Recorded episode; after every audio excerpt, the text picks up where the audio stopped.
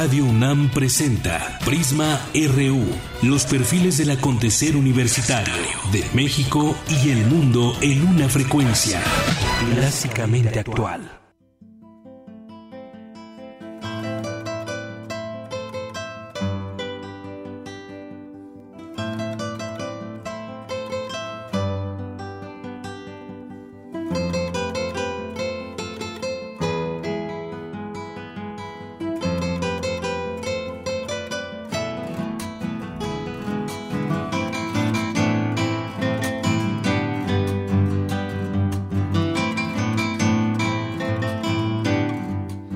Es una canción bellísima, se escucha con guitarras de este cuarteto de guitarras de la Ciudad de México, músicos egresados de la Facultad de Música de la UNAM, del disco Sones y Danzones en De Buen Madera, este cuarteto de guitarras, y esta canción seguramente usted ya la reconoció, es Tierra Mestiza de Gerardo Tames también con los arreglos de este mismo, de este mismo músico.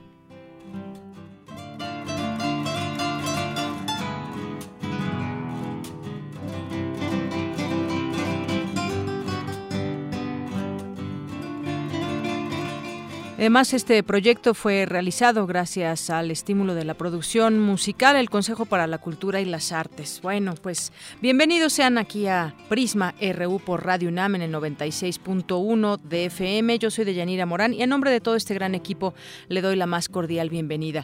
Y antes que, que iniciemos, que arranquemos con nuestra portada rápidamente, pues les tenemos muchos regalos. Si alguien gusta ir al espectáculo que se llevará a cabo en la base aérea militar número uno, que se ubica en Santa Lucía, en el Estado de México, a un costado de Tecámac, pues bueno, nos enviaron, nos enviaron muchos, muchos eh, pases para ver este espectáculo, donde se podrá disfrutar de un recorrido por el Museo Militar de Aviación, exposiciones, interpretaciones musicales, mariachi, eh, una exposición de adiestramiento canino y además, bueno, pues todo este espectáculo, sobre todo aéreo, que se podrá ver en este lugar. Si usted quiere, lo único que tiene que hacer es llamarnos al 5536 43 39 y aquí tenemos muchos. Ya sé que nos llame por teléfono o también a través de nuestras redes sociales. Son bastantes los boletos que aquí tenemos para ustedes. Una con seis.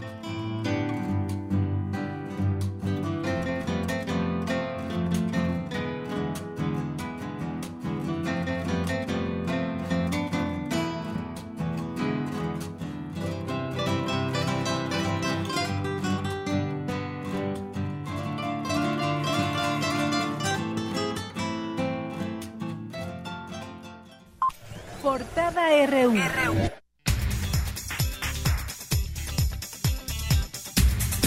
Y arrancamos con nuestra portada universitaria. Me enlazo con mi compañero Jorge Díaz, que nos tiene información del rector Enrique Graue. Adelante, Jorge, buenas tardes. Deyanira, te saludo aquí en el auditorio Gustavo Boas de la antigua Escuela de Medicina, donde acaba de concluir la ceremonia que conmemora los 80, el 80 aniversario del Servicio Social Médico. Aquí Enrique Graue dijo que vivir la realidad sanitaria es uno de los deberes de los estudiantes en zonas rurales desprotegidas y más necesitadas.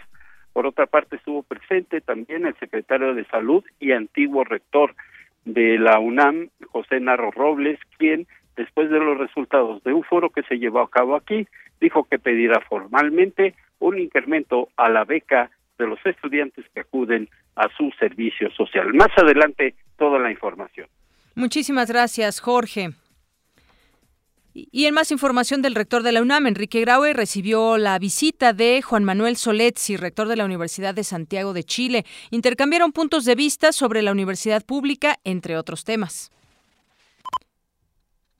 y acompañados del rector de la UNAM, Enrique Graue, los Pumas ayer se tomaron la foto oficial del torneo Apertura 2016 frente a la Biblioteca Central de Ciudad Universitaria, una vista, una panorámica extraordinaria que bueno, pues ya esta foto también está en nuestras redes sociales. Y en nuestra portada nacional, en Asamblea, la Coordinadora Nacional de Trabajadores de la Educación acordó seguir con los boicots contra la iniciativa privada mediante cierre de comercios y bloquear paso de camiones por carreteras. Por su parte, ante legisladores del Partido Verde, el titular de la CEP, Aurelio Nuño, aseveró que el gobierno no cederá a la presión de la gente y no habrá diálogo si no vuelven a clases. En tanto, Miguel Ángel Osorio Chong, secretario de Gobernación, apoyó este señalamiento y advirtió que los maestros de la CENTE no tienen otra opción que regresar a clases para retomar el diálogo. Senadores del PRD se reunieron con maestros de la CENTE a quienes entregaron ya una propuesta para modificar cuatro leyes de la reforma educativa como una estrategia para que se retome el diálogo y se dé solución a sus demandas. Habla Miguel Barbosa, coordinador de la fracción perredista en el Senado. La CENTE tomó el documento, se lo llevó a consulta a sus bases. Tendremos reuniones siguientes, la, que está ya pactada es para el próximo lunes. Y si la CENTE acepta esa propuesta o si acepta y la modifica, la misma CENTE iniciará un procedimiento que corresponda a la iniciativa ciudadana, no el PRD. Quiero decir también que no estamos nosotros en favor de plantones de marchas y que el ciclo escolar no se regularice. Estamos a favor de que el ciclo escolar camine en todo el país de manera generalizada. Bien, pues ahí fue la voz de Miguel Barbosa porque pues dice, ya entregamos una, una propuesta donde hay modificaciones a esta reforma, falta que la analice la CENTE y vamos a ver si se da un paso porque al parecer está más, eh, pues con más intención este partido de tratar de llegar a un diálogo, un acuerdo que las propias autoridades federales o, o, o la CENTE, que ahora pues tendrá en sus manos este documento, vamos a ver si lo acepta o no. Y en más información en el Instituto Nacional para la Evaluación de la Educación se podría flexibilizar la evaluación magisterial. Mi compañera Virginia Sánchez nos tiene esta información. Ella estuvo allá. Adelante, Vicky. ¿Qué tal, Deyanira y auditorio de Prisma RU? Tras la revisión técnica de la evaluación docente 2015 y la supervisión de todas sus fases, los consejeros del Instituto Nacional para la Evaluación de la Educación presentó este jueves un replanteamiento al modelo de evaluación del desempeño docente para 2017. Los detalles más adelante. El jefe del Servicio de Administración Tributaria, Aristóteles Núñez, informó que auditarán la gestión de cinco gobernadores y que antes de que finalicen su mandato se tendrán listos los resultados. Nosotros estamos haciendo auditorías desde hace tres años y medio que llegamos al SAT y desde esos tres años y medio hemos eh, hecho auditorías incluso a servidores públicos, diputados algunos, algunos senadores. Bueno, pues en tres años, dice han ya, eh, pues desde que arrancó esta administración, hecho algunas auditorías. Bueno, pues cuáles son esos resultados, sobre todo de estos, de estos gobernadores que apenas se comienza y que se habla de que se podría extender hasta uno o más años en que se pueda saber realmente lo que sucedió con el dinero que de pronto no aparece y con todos estos recursos millonarios de los cuales pues parece ser que hicieron un uso inapropiado estos gobernadores y en algunos casos exgobernadores. El diputado panista Gustavo Madero acusó al líder del blanquiazul Ricardo Anaya de incumplir el acuerdo para nombrarlo presidente de la Cámara de Diputados. Bueno, ayer apenas eh, platicábamos con el recién nombrado presidente de esta Cámara y bueno, pues nos decía que no, que no había nada, que Gustavo Madero lo felicitó, lo abrazó y que hay mucha unión en el PAN. Yo le decía que había pues trascendido varias versiones periodísticas en torno a esto, pero no, nos dijo que no, lo negó completamente, pero ahora se sabe realmente que hay un disgusto por parte de Gustavo Madero, ex líder nacional del PAN, acusando al actual líder, que es Ricardo Anaya. México se prepara ante el inicio de la temporada de huracanes. Mi compañero Isaí Morales, ¿qué nos tienes, Isaí? Buenas tardes, Deyanira. La Secretaría de Gobernación y la Comisión Nacional del Agua prevén para esta temporada de huracanes que se presenten 16 ciclones en lo que resta del año. En un momento más información. Roberto, Álvarez Heredia, vocero del Grupo Coordinación Guerrero, informó que 12 policías combatieron por cuatro horas con un grupo de 150 sicarios luego de ser emboscados el martes pasado. El funcionario detalló que tres policías y tres delincuentes murieron en el enfrentamiento. Invita a Frente Nacional por la Familia a marchas contra la iniciativa presidencial pro-gay. Se prepara nuevo formato del informe presidencial, ahora se llevará a cabo rodeado de jóvenes. En nuestra portada de Economía y Finanzas, en minutas sobre política monetaria, Junta de Gobierno del Banco de México, la Junta llamó a controlar aumento constante de la deuda y reducir déficit del país. Y Delfonso Guajardo, secretario de Economía, dijo que el gobierno federal responderá a las calificadoras crediticias de México con una propuesta de presupuesto de egresos que refuerce la disciplina fiscal y financiera. Lo que tenemos que tener muy claro es que se están tomando las acciones necesarias para garantizar un valor fundamental de la economía mexicana, que es la estabilidad. Ustedes saben que está el gobierno de la República por presentar su proyecto de presupuesto, donde sin duda estamos conscientes de que la circunstancia va a obligar a una redefinición del gasto público para darle congruencia y consistencia a los objetivos de estabilidad. Yo creo que con las medidas que el gobierno de la República está tomando y seguirá tomando, se dará un reforzamiento a la credibilidad en materia de disciplina fiscal y disciplina financiera.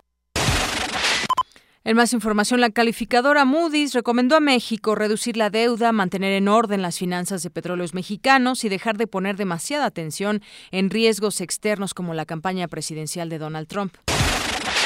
Según información del Banco de México, de abril a junio, el déficit de la cuenta corriente de la balanza de pagos disminuyó 7.1% respecto al mismo lapso de 2015, al ubicarse en 7.852 millones de dólares.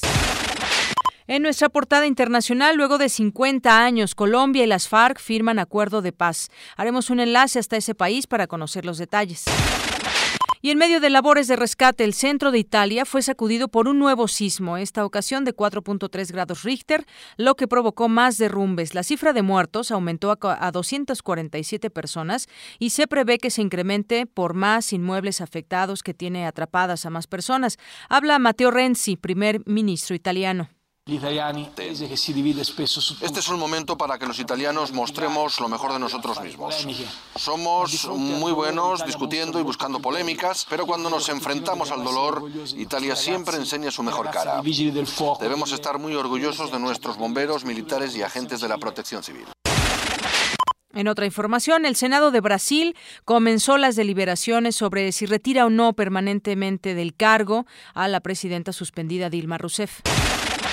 China inició la cumbre del G20 donde analizan importantes temas. Toño Quijano, ¿qué pasa con esta reunión? Buenas tardes, Yanira, aquí a nuestro auditorio. Nos encontramos en la Facultad de Filosofía y Letras, donde hace unos momentos el embajador de China en México, Qiu Chaoqi, ofreció la conferencia Propuestas de China como anfitriona de la cumbre del G20 a celebrarse en Huangqiu. En unos momentos, más información. Y nos vamos a un adelanto de lo que tendremos en Cultura con Tamara Quiroz. Adelante, Tamara, buenas tardes. Muy buenas tardes, Deyanira, te saludo con mucho gusto y también al auditorio. Hoy les hacemos una cordial invitación para asistir a una exposición de fotografía al Museo perdón, a la Academia de San Carlos y también al Museo Universitario de Arte Contemporáneo. En un momento, mayor información. Y nos vamos ahora a un adelanto de lo que tendremos en materia deportiva a lo largo de este informativo. Eric, buenas tardes. Hola Deyanira y amigos de Prisma RU, muy buenas tardes. Hoy en nuestro zarpazo hablaremos sobre el reconocimiento que recibió el defensa Darío Verón por parte de los Pumas de la UNAM. Además, Roger Federer y, Rafael Nadal serán pareja en un nuevo torneo. Le contaremos todos los detalles. Y la Profeco le sacó la tarjeta roja a Chivas TV, le diremos por qué. Deyanira, esta y otra información más adelante en Zarpazo RU. Muchas gracias, Eric. Campus RU.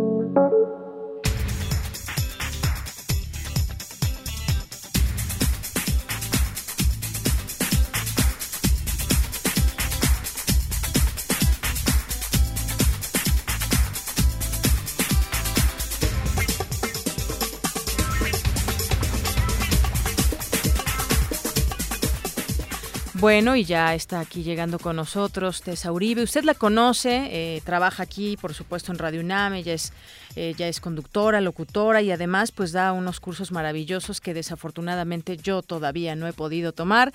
Pero bueno, ya está aquí con nosotros Tessa para que pues nos invites y nos platiques de este arte también de utilizar la voz. Bienvenida, Tessa. Gracias, Yanira, como si los necesitaras. buenas tardes, buenas tardes al auditorio. Gracias por la invitación. Pues platícanos un poquito de este curso que estará por comenzar, ¿o son dos cursos? Bueno, uno es interno, uno es la parte 2 ah, de un curso que ya habíamos iniciado, que es para los trabajadores de Radio Y que además estuvieron muy contentos, según me platicaron, todos los ejercicios que se hacen para, que tienen que ver con la voz. Pero ahora este que está abierto, cuéntanos de qué este se trata. que está abierto al público da, va a dar inicio el 12 de septiembre y termina el 23 de noviembre. Esto es un curso para principiantes. Es eh, un curso que va a tratarse eminentemente de lo que es la técnica de la voz y la actuación de la voz. Este curso está evidentemente abierto al público y es un taller que se dirige a público en general, pero básicamente a locutores, actores, comunicadores en general, actores en ciernes, gente que ya está trabajando, pero que quiere tener más formación en el manejo de su voz. Así es, es un curso taller entonces donde que pueden encontrar también distintas actividades, no solamente es, es teórico, sino que también es, es mucha práctica. Mira, tengo que ponerle curso taller porque veo algunos aspectos teóricos pero básicamente y mayormente es un taller, porque lo que necesitamos es estar haciendo ejercicios, ejercicios, ejercicios para poder hablar correctamente, no nada más eh, eh, la forma es lo importante, sino el fondo, ¿no? El fondo nos lo da todo el equipo de producción, pero nosotros como, como locutores o como comunicadores, en tu caso, tenemos la obligación de prepararnos para esta forma, para estos modos del hablar que sean los correctos y los adecuados. Y en donde también tiene mucho que ver la respiración, hay muchos ejercicios respecto a eso que tienen que ver directamente con la voz, ¿no? La respiración y la dicción son la base de todo trabajo de voz, de voz en medios e incluso actoral, ¿no? Si una gente no tiene bases de respiración, si no sabemos respirar bien, si no sabemos tener una buena dicción, pues todo lo demás como que se cae un poquito, ¿no? Esa es la base. Son ejercicios un poco digamos, tediosos porque hay que estar duro y duro y duro y duro, pero el premio viene cuando ya lo manejamos y cuando comenzamos a trabajar con sensibilización y con actuación, que es la parte más rica para para los alumnos, ¿no? Es lo que ellos esperan. Así es. Y todo este trabajo tiene que hacerse antes de, llegar al micro, ¿no? Porque muchas veces los chicos creen que es un curso de locución y que van a estar inmediatamente en el micrófono. No, no, no, no, no. Eh, para llegar al micrófono tenemos que llegar con mucho respeto y con mucha preparación. ¿no? Así es, así es, tienes mucha razón. Y bueno, cuéntanos cuándo comienza, cuánto dura este curso. El curso eh, comienza, como te comenté, el 12 de, septiembre, termina el 29 de septiembre y son 61 horas de curso. Estamos hablando de sesiones de dos horas, de, dos sesiones a la semana, de tres horas cada una. Es un total de 61 horas curso en 20 sesiones de tres horas cada una y este será los lunes y miércoles de 11 de la mañana a 2 de la tarde. Muy bien, y les podrás asegurar que va a haber un antes y un después de que tomen el curso. Bueno, mira, eh, incluso los promocionales que están al aire son así y es el método, ¿no? Es un poquito como, como las cremas de belleza que te muestran en la televisión, que te muestran el antes y el después hacia aquí. Cuando los chicos llegan eh, nuevitos, nuevitos, sin nada, sin difícilmente nos decimos qué tal, mucho gusto, bienvenidos, van directo a estudios. Y van a hacer la grabación de una serie de personajes y una serie de textos muy breves, como ellos vienen desde lo que ellos entienden que es la locución, lo que ellos consideran. Hay caracterizaciones, son diferentes tipos de textos, eh, puede ser eh, un género dramático, un género periodista, periodístico, diferentes tipos de textos. Ellos lo graban conforme ellos creen que va después viene toda la preparación, después vienen esas 61 horas, 61 horas de trabajo y terminamos con el después. Ya con todo lo que practicamos, ya con todo lo que aprendimos, vamos a hacer el después, que es exactamente los mismos textos que trabajamos en la grabación diagnóstico, viene a ser la grabación evaluación. Empatamos los textos, los comparamos, los analizamos y ellos van a ver, aquí como dijeran por ahí, aquí no hay engaño, ellos van a ver qué tanto les sirvió el curso y es el antes y el después. De aquí la necesidad de tener un cupo limitado porque hay muchos ejercicios, porque hay muchas dinámicas, porque se abordan muchos aspectos que tienen que ser personalizados. Entonces hay que trabajar directamente con ellos, personalmente con ellos, para asegurar que ellos entiendan lo que se da y que lo asimilen. ¿Cómo se pueden inscribir? ¿Cómo se pueden inscribir? Pues están eh, los, los teléfonos de ay, no lo traigo, de aquí de radio. En una página de internet. Está, por supuesto, está la página de internet www.radio. Sí, ya me dicen aquí 5623. Gracias. 3262 Tesa. Ahí está. Ahí están. Eh, con Erika, eso sí sé. ella. les da todos los datos y el programa desglosado para quienes estén interesados está en la página de internet. Hay descuentos, por supuesto, del 50% para población UNAM y para población INAPAM. Muy bien, muchas gracias. Ya tenemos también esta información en nuestras redes sociales. Muchas gracias, Tessa. Pues gracias a ti. Y te seguimos escuchando. Y los esperamos a quienes nos están escuchando. Gracias, buenas tardes. Hasta luego, Tessa Uribe. Bueno, pues nos vamos ahora a nuestro campus RU. Ahí eh, tenemos información con mi compañera Virginia Sánchez que nos habla, nos hablará de la oxitocina. Adelante, Vicky. ¿Qué tal, Dayanira y auditorio de Prisma RU? Una de las características de la hormona oxitocina, que segrega la glándula pituitaria, es la de estimular las contracciones del útero, lo cual favorece la expulsión del bebé durante el parto y la secreción láctea en el periodo postnatal durante el amamantamiento.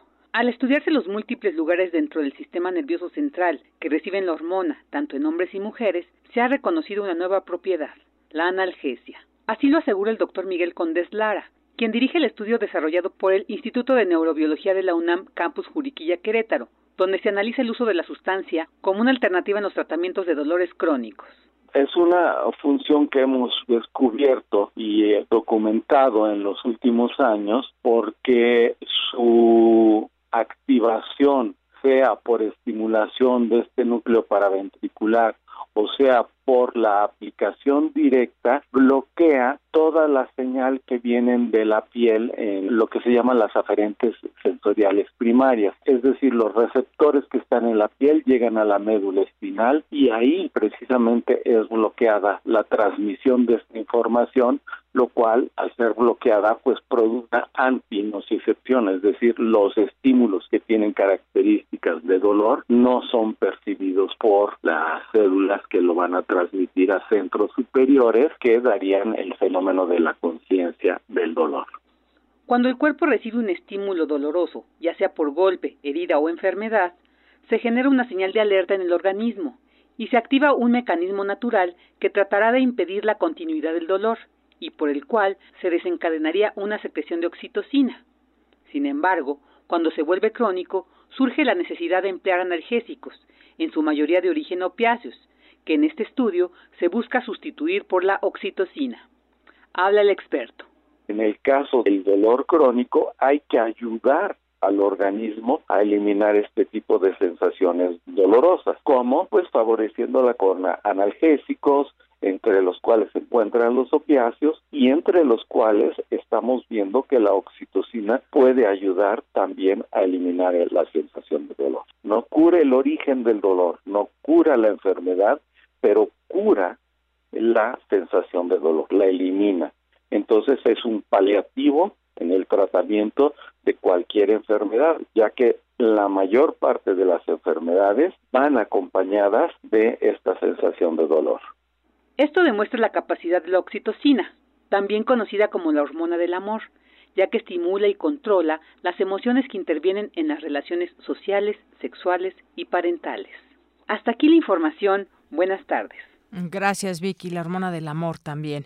Y bueno, pues en más información, mi compañero Isaí Morales nos tiene que la memoria inmunitaria permite el rápido reconocimiento y respuesta ante infecciones si es una función exclusiva del sistema inmunitario. Adelante, Isaí. Buenas tardes, Deyanira, amigos de Prisma RU. La llamada memoria inmunitaria permite al cuerpo el rápido reconocimiento y respuesta ante infecciones. Se trata de una función exclusiva y crucial del sistema respectivo. Este mecanismo se genera cuando un microbio entra en el organismo y se activan células específicas de protección, las cuales se transforman en antígenos y en células de memoria. Jorge Contreras, académico de la Escuela Nacional de Estudios Superiores Unidad Morelia del UNAM, explicó cómo funcionan. La memoria inmunitaria se refiere a que si un organismo enfrenta un reto inmunitario, por ejemplo un parásito o un patógeno, en un segundo encuentro con el mismo enemigo será más fácil acabar con él que si nunca ha estado en contacto en su vida. Nosotros los vertebrados tenemos esta memoria inmunitaria y nadie duda de que de que exista, ¿no? Y esto es el principio de las vacunas. Por ejemplo, si nosotros nos vacunan, cuando nos volvemos a enfrentar con, con ese reto, por ejemplo, la varicela, la viruela, es más fácil que lo eliminemos si nunca estuvimos en contacto con él. En la actualidad, ecólogos evolutivos han demostrado que este mecanismo también se presenta en los invertebrados, aunque no siempre fue así. Incluso, por largo tiempo se pensó que los vertebrados eran los únicos en poseer esta memoria. El investigador explicó que la respuesta respectiva en vertebrados tiene tres atributos. Debe ser específica, de larga duración y de respuesta bifásica, características que también poseen los invertebrados. Los mecanismos de memoria o del sistema inmunitario en vertebrados e invertebrados son diferentes. Los vertebrados tienen anticuerpos, linfocitos, células T, células B, y estas células no las tienen los invertebrados. Entonces, cuando descubrieron el principio de memoria en vertebrados, pensaron que era un atributo único porque solo ellos tienen este tipo de mecanismos. Creo que el error fue que comenzaron a buscar estas células y anticuerpos en invertebrados. Entonces, como no los encontraron, La conclusión fue no existe memoria, pero lo que no se les ocurrió fue que la memoria podría evolucionar por diferentes rutas evolutivas y que no compartieran los mismos mecanismos. El experto reveló que actualmente analiza cómo evoluciona esta condición, con sus beneficios y limitaciones. Dijo que también explica por qué varía la respuesta de los organismos. Hasta aquí la información de Yanira. Buenas tardes. Gracias, Isaí. Nos vamos ahora con mi compañera Dulce García, que nos tiene información del trasplante de corazón. ¿Qué tal, Deyanira? Buenas tardes a ti y al público de Prisma RU. Este 2016 se cumplieron 28 años del primer trasplante de corazón exitoso en México. Rubén Arguero Sánchez, académico de la Facultad de Medicina de la UNAM, y un equipo de especialistas del Centro Médico Nacional La Raza del IMSS fueron los encargados de realizar la investigación quirúrgica. Eloísa Pacheco, una joven con muerte cerebral, fue quien donó su corazón a José Fernando Tafoya Chávez, de 45 años. El doctor Arguero relató que en aquel momento entró en pánico, pero que no podía fallarle a su grupo de trabajo. El especialista detalla cómo sus colegas valoraron al paciente y determinaron que era candidato para el trasplante. 15 años antes habíamos hecho cirugía experimental en perros en un departamento de cirugía experimental de trasplante de pulmón de la universidad. Llevamos a cabo 54 trasplantes de pulmón que luego se presentaron en el Congreso Internacional de Pulmón. Pero simultáneamente también hacíamos trasplante de corazón. La fortuna de la vida, y aquí hay que señalarlo con ese calificativo, lo hicimos tan seguro. Hubo comentarios que dijeron, oye, pues te habías hecho muchos lo que pasa es que el cirujano que hace esas cosas ya es un entrenador de cirugía. Y nosotros, obviamente, yo había hecho ya muchos corazones no era el iluminado que iba a mi primera operación, un trasplante, no. Todos los días operaba corazón. En el quirófano había más de 30 personas, cardiólogos, enfermeras, técnicos, anestesiólogos e instrumentistas, incluso el personal de intendencia, porque la limpieza es fundamental para concretar la operación. El doctor Argüero dijo que los 18 minutos que el corazón tardó en arrancar fueron los más largos de su vida. A partir de 1988 se ha avanzado en la materia desde la selección del donador y receptor hasta los medicamentos para terapia intensiva. Incluso en la actualidad, ya se puede saber si un paciente que va a recibir un órgano tiene alterado su metabolismo en sodio y va a fallecer. Hasta aquí la información de Yanira. Muy buenas tardes. Gracias, Dulce. Muy buenas tardes. Y bueno, de ahí nos vamos con mi compañero Toño Quijano, que nos tiene información de una bacteria de nombre Staphylococcus. ¿Qué hace esta bacteria? Bueno, pues cuéntanos, Toño. Adelante. Buenas tardes, Deyanira, a nuestro auditorio. Científicos alemanes dieron a conocer que una de las bacterias que conforman la microbiota podría eliminar agentes patógenos resistentes a los antibióticos. Se trata del Staphylococcus lugdunensis, descubierto en la nariz humana. Estrella Mireya Cervantes García, académica del Departamento de Microbiología y Parasitología de la Facultad de Medicina de la UNAM, advirtió que el organismo no es considerado en los laboratorios, pues se da preferencia al Staphylococcus aureus por su multiresistencia a los antibióticos.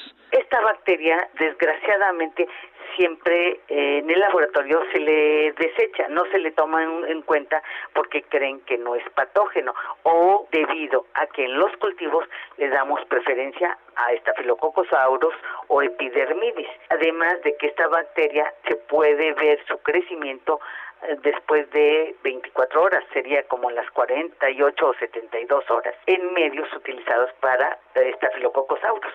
Además, el Lugdunensis es sensible a todos los antibióticos, por ello, la especialista descartó que en un futuro inmediato se desarrolle un fármaco a partir de aquel. Lo que pasa es que para sacar un medicamento primero tenemos que hacer los aislamientos, después es probarlos en animales, después en voluntarios y los sacamos al mercado. O sea, sí se necesita, se requiere de algo de tiempo. Los, todos los artículos que he leído acerca de este antibiótico, pues todavía está, entre comillas, entre, pañales. Se está trabajando mucho, porque a lo mejor este sí le pega a otras bacterias. Hasta aquí mi reporte de Yanira. Buenas tardes. Gracias, Toño. Muy buenas tardes. Y tengo en la línea telefónica, le doy la bienvenida a este espacio de Prisma RU de Radio UNAM en una colaboración especial a Estrella Pedrosa, ella es corresponsal de la Silla Rota allá en Morelos. ¿Qué tal, Estrella? Buenas tardes. Hola, ¿qué tal? Muy buena tarde a ustedes en el estudio y también al auditorio. Muchas gracias, Estrella. Pues cuéntanos desde pues todo lo que tú has laborado en eh, allá en Morelos con respecto a este tema de Tetelcingo, cómo se han dado las cosas, sobre todo este informe que ya se conoce, las características de, de muchos de los cuerpos que habrían sido torturados y bueno, pues hasta lo que se puede apreciar un, un mal manejo de las autoridades allá en Morelos para muchos de estos de estos cuerpos y ahora un reclamo que hay, un reclamo social que ya incluso pues llegó a la Ciudad de México para pues tener respuestas y, y ver qué va a suceder ante la incapacidad de las autoridades. Cuéntanos un poco. Bueno, en general lo que te puedo decir es que eh, tanto el tema de las cosas de Crescindo como este movimiento que se está impulsando a través del Frente Amplio Morelense es el reflejo el hartazgo de distintos sectores de la sociedad modelense eh, por distintas omisiones que eh, ellos han denunciado, pues está cometiendo el gobierno sin cabeza Graco Ramírez, pero no solo desde el Poder Ejecutivo, sino también desde el Poder Legislativo, donde un grupo eh, amplio de diputados pues ha cometido acciones que dan revés incluso a la protección de derechos humanos eh, eh, de, en la entidad, eh, echando atrás la ley de participación ciudadana.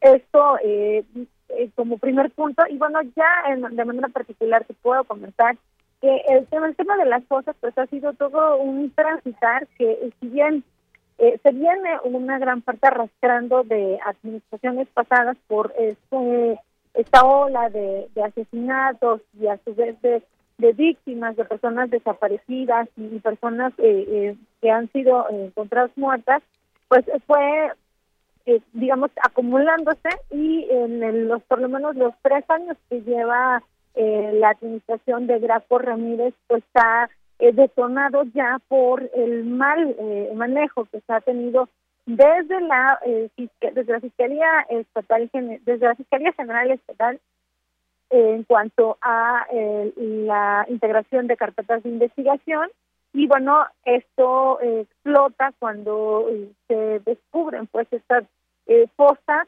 clandestinas tanto en Tetelcingo como en Jojutla.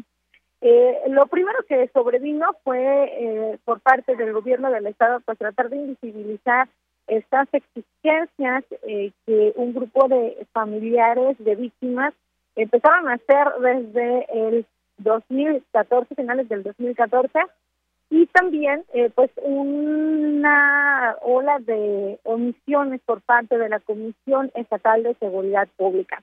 Y bueno, ellos eh, iniciaron un proceso, el cual el gobierno del estado únicamente intentaba invisibilizarlo, y una vez que eh, pues las víctimas lograron unificarse y después recibieron el respaldo de la Universidad Autónoma del Estado de Morelos, pues es cuando ya esta exigencia toma mayor fuerza.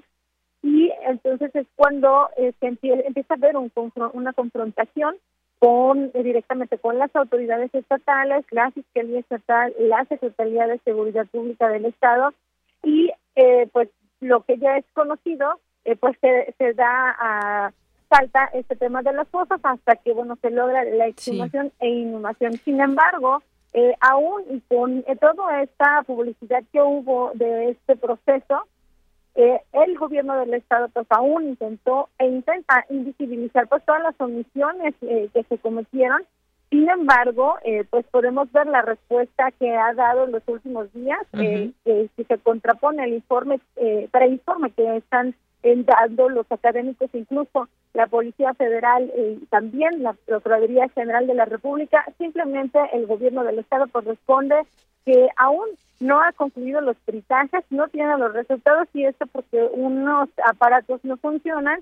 Y bueno, esto ellos ya lo conocían desde el año pasado, sin embargo, en estos meses que han transcurrido, pues no han hecho nada para poder solucionarlo. Por otro lado, está esta lucha social que han emprendido pues eh, distintos movimientos sociales, aquellos pueblos que están en contra de los megaproyectos, también eh, los eh, transportistas que son un bloque bloque amplio de, de, la sociedad que está en reclamo porque bueno ellos aseguran que les quieren imponer de manera irregular pues un, una nueva modalidad de transporte y por otro lado, pues están todas estas quejas de eh, secuestros, de eh, inseguridad, de robos, de violencia y también esta exigencia también de los trabajadores del mismo estado, eh, exigencia del, por parte de la universidad porque no hay recursos. Y bueno, todo esto pues se vino acumulando también la parte de la iglesia en que se ha pronunciado constantemente al respecto. Y bueno, lo que vemos en estos días es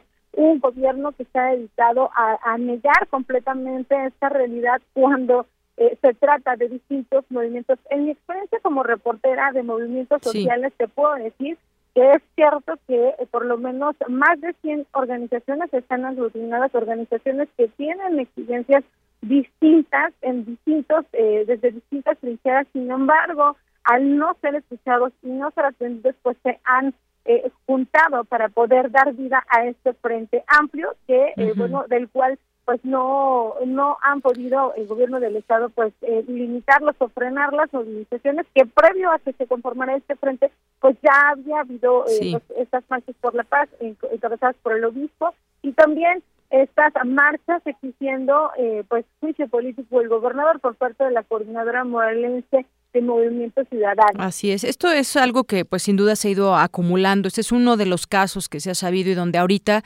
pues, eh, el fervor social, pues, con, con mucha razón está enojado por este mal manejo que se ha dado a los cadáveres y eh, el tema de las fosas donde se han encontrado cuerpos de personas que, pues, bueno, estaban desaparecidas, que ni siquiera se hizo una investigación adecuada y todo lo que ya dicta un propio informe que ha traído a mucha gente aquí a la Ciudad de México, donde pues exigen que se vaya Graco Ramírez, exige este Frente Amplio Morelense ahí en la Secretaría de Gobernación. Ayer tuvimos oportunidad de platicar con Javier Sicilia incluso, pero yo por último te preguntaría, todo esto pues se, se viene acumulando desde ya un clima de inseguridad, un clima pues eh, en cuanto a ese tema y en los derechos humanos, eh, pues bastante delicado allá en Morelos. ¿Cómo, cómo, es que, ¿Cómo es que se vive allá en Morelos a muy grandes rasgos, Estrella, que nos puedas decir a raíz de que, pues yo no diría tal vez desde que llegó Graco, sino que esto se viene, viene una acumulación de varios años y que ahora pues explota el tema del narcotráfico, de la inseguridad, derechos humanos y muchas otras cosas,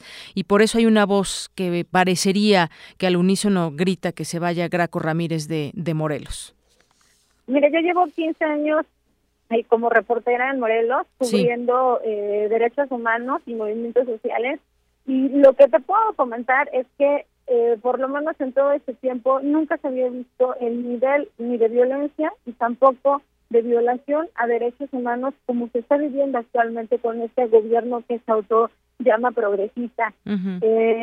sí, hemos notado que con lo con estos elementos que con que cuenta eh, las instituciones, como es el caso del mando único, pues ha hecho una eh, ola de intimidación, de amenazas, de violaciones graves, eh, hasta de asesinatos extrajudiciales. Y bueno, esto, si fueran casos aislados, pues la ciudadanía pues tal vez no los notaría, pero como los son cosas que se viven diariamente, eh, eh, ha generado que personas incluso que ni siquiera participaban en movimientos sociales o que tienen una formación de lucha, ahora estén exigiendo ya, eh, está también están sumado a la, a la exigencia de la salida de Graco Ramírez. Y bueno, algo que comentaba hace unos días con un par de activistas, ellos hacían una reflexión recordaban el movimiento que encabezaron cuando fue la época de Carrillo Lea, del PRISTA Jorge Carrillo Lea,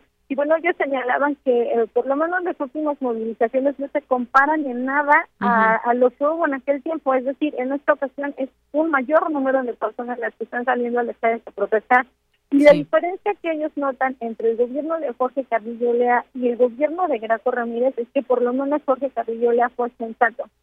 Cuando vio que ya había mucha inconformidad, él decidió retirarse y permitir que las cosas eh, fluyeran, transcurrieran y se hiciera el proceso que se tenía que hacer. Sin embargo, Graco Ramírez está consumiendo y eso está generando que en Morelos pues eh, vaya creciendo la, la pues, la inconformidad también. así es estrella. eh, por ahora pues el, el plantón que montaron en Casa Morelos pues permanece y en estos momentos también hay una situación eh, de tensión porque eh, se conoció pues este día que Javier Sicilia pues fue amenazado. Por momento, en estos momentos está una reunión en la Universidad Autónoma del Estado de Morelos con integrantes del frente, pues definiendo cómo se va a, responder y cómo se va a, eh, ante esta amenaza que primero inició con el obispo, quien también, según fue denunciado en una parroquia, eh, hace unas semanas fue eh, víctima de un intento de levantón.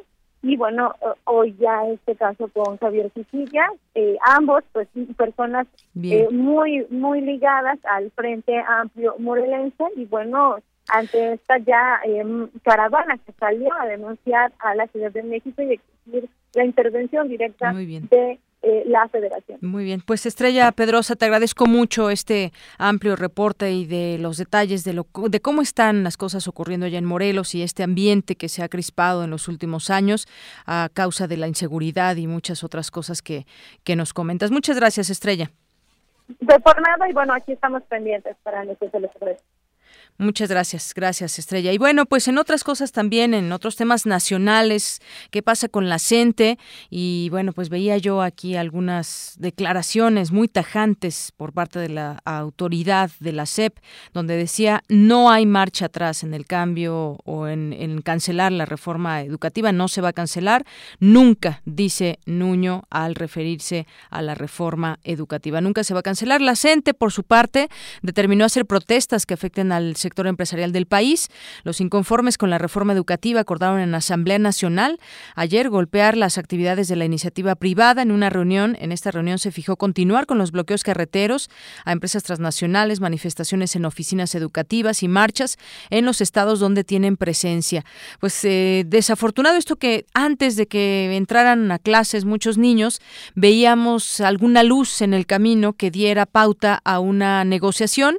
Se estaba todavía pues los mismos maestros de la CENTE decían, bueno, pues si hay algún acuerdo, podremos em, empezar las clases en todo, en todo el país. No fue así y yo lo que ahora veo es que se recrudecen estas, eh, tanto las manifestaciones y bloqueos de la CENTE como la postura del gobierno, es decir, pues completamente cerrados ¿no? al, al, diálogo por parte de la autoridad que tiene que dar ese, ese pie y sentarse y así sean horas, días para que den una respuesta, eh, juntos puedan negociar una respuesta.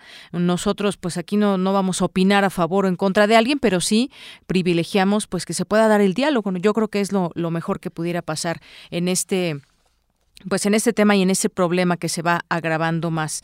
Y bueno, pues de aquí nos vamos también con mi compañero eh, Jorge Díaz, que nos tiene información, Isaí Morales, perdón, Isaí, que nos tiene información de eh, pues los huracanes. Todavía estamos en plena temporada de huracanes. Adelante, Isaí.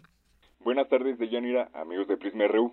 La temporada de huracanes para 2016 contempla la presencia de 16 ciclones, aunque existen altas posibilidades de que el número se incremente debido a la transición de los fenómenos del niño y la niña. El director de la Comisión Nacional del Agua, Roberto Ramírez de la Parra, informó que la probabilidad de que la niña se presente el último trimestre del año es de 56%, es decir, se prevé que durante octubre, noviembre y diciembre se presenten lluvias ligeras y moderadas. Por su parte, el director de Protección Civil de la Secretaría de Gobernación, Luis Felipe Puente, se refirió a las fuertes lluvias que habrá en zonas rurales y en especial en las laderas de cerros y poblaciones cercanas a cuerpos de agua.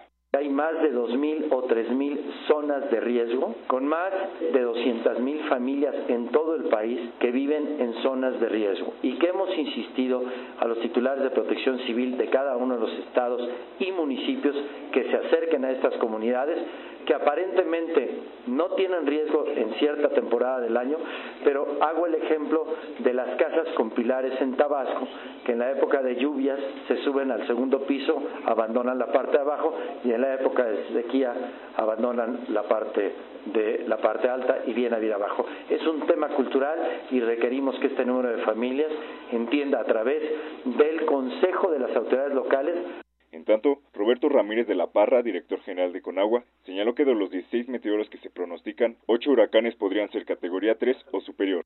Entramos a la etapa más complicada en cuanto a ciclones en el año. ¿Por qué? Normalmente el viento en estos primeros meses de la temporada sopla de adentro del territorio nacional hacia los océanos. Entonces dependerá mucho de en qué parte del océano se forman para poder determinar el peligro que estos puedan representar para el territorio nacional. Titular de Conagua explicó que durante septiembre se corren riesgos de inundaciones en varias partes del territorio nacional. Advirtió que debido a la humedad del suelo, las laderas y cerros constituyen focos rojos de desgajamiento. Para finalizar, el director de Protección Civil, Luis Felipe Puente, informó que debido a que los fenómenos naturales pueden llegar a afectar a la mayor parte del país, la Policía Federal, el Ejército y la Marina coadyuvan en la información y prevención en todas las regiones del país. De Yanira, hasta aquí la información. Buenas tardes. Gracias, Isaí. Muy buenas tardes. Nos vamos ahora con mi compañera Ruth Salazar, que nos preparó esta información sobre la plenaria del Partido Verde Ecologista de México. ¿De qué se trata, Ruth? Adelante. Buenas tardes, Deyanira. Esta es la información. Senadores y diputados del Partido Verde llegan a su reunión plenaria previa al arranque del próximo periodo ordinario de sesiones en el Congreso de la Unión, con la posibilidad de que después de cinco años de compartir la agenda legislativa con el PRI, esta vez lo hagan de manera independiente. Al primer día de la sesión plenaria acudieron los secretarios de Gobernación Miguel Ángel Osorio Chong, de Agricultura, Ganadería, Desarrollo Social, Pesca y Alimentación, José Calzada, de Economía y Delfonso Guajardo, y el director general del Instituto Mexicano del Seguro Social, Miquel Arriola, quien habló sobre las finanzas del IMSS. El equilibrio financiero del IMSS es un equilibrio sensible. Y aquí aprovecho para hacer un contraste. Es tan sensible el equilibrio financiero del IMSS que en el 2012 lo entregaron quebrado. Y a partir del 2013, con medidas de eficiencia en el gasto y en el uso de las reservas, se pudo reducir el déficit financiero del instituto en 60%. Por su parte, el titular de la Zagarpa, José Calzada, explicó cómo se ha desarrollado el sector primario de la economía. Les compartía que para el primer semestre de este año el sector primario en México creció 4.2%, muy por encima de la media nacional. Eh, exportamos en los primeros seis meses de este año más de 15 mil millones de dólares de valor de productos del campo. Vamos a poder llegar a este umbral que nos propusimos para el 2016 de 30 mil millones de dólares de valor de productos del campo cifra nunca antes lograda. Este jueves, los legisladores del Partido Verde recibieron al presidente del INE, Renzo Córdoba, al titular de la CEP, Aurelio Nuño, al secretario de Desarrollo Social, José Antonio Mid, y al secretario de Salud, José Narro, así como al director de Pemex, José Antonio González Anaya. El vocero del Partido Verde, Carlos Puente, explicó que la presencia de los funcionarios se debe a la necesidad de conocer de primera mano el estado que guardan las principales dependencias públicas del gobierno federal. Para Radio UNAM, Ruth Salazar. Gracias, Ruth. Bueno, pues ahí está esta información que se genera dentro de esta plenaria y que, bueno, pues qué, situación guardan cada una o algunas de estas dependencias y, áreas. Pues bueno, eso también lo podemos ver en nuestra propia realidad. Una con 51. Arte y cultura. Friedrich Nietzsche filósofo alemán cuya doctrina refleja un gran vitalismo, voluntad de poder y propone la teoría del superhombre como etapa superior del ser interior, muere un 25 de agosto de 1900 en la ciudad de Weimar.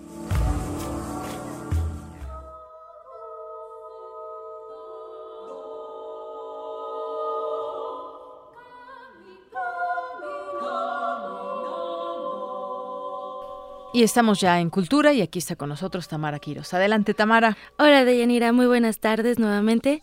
Eh, les extendemos una invitación para este sábado 27 porque la Dirección General de Música de la UNAM, en colaboración con el Museo Universitario Arte Contemporáneo, realizará un ciclo de música con diferentes manifestaciones artísticas de compositores de la segunda mitad del siglo XX y también abrirá un espacio a compositores mexicanos actuales para mostrar diferentes periodos y estilos del desarrollo de la música contemporánea.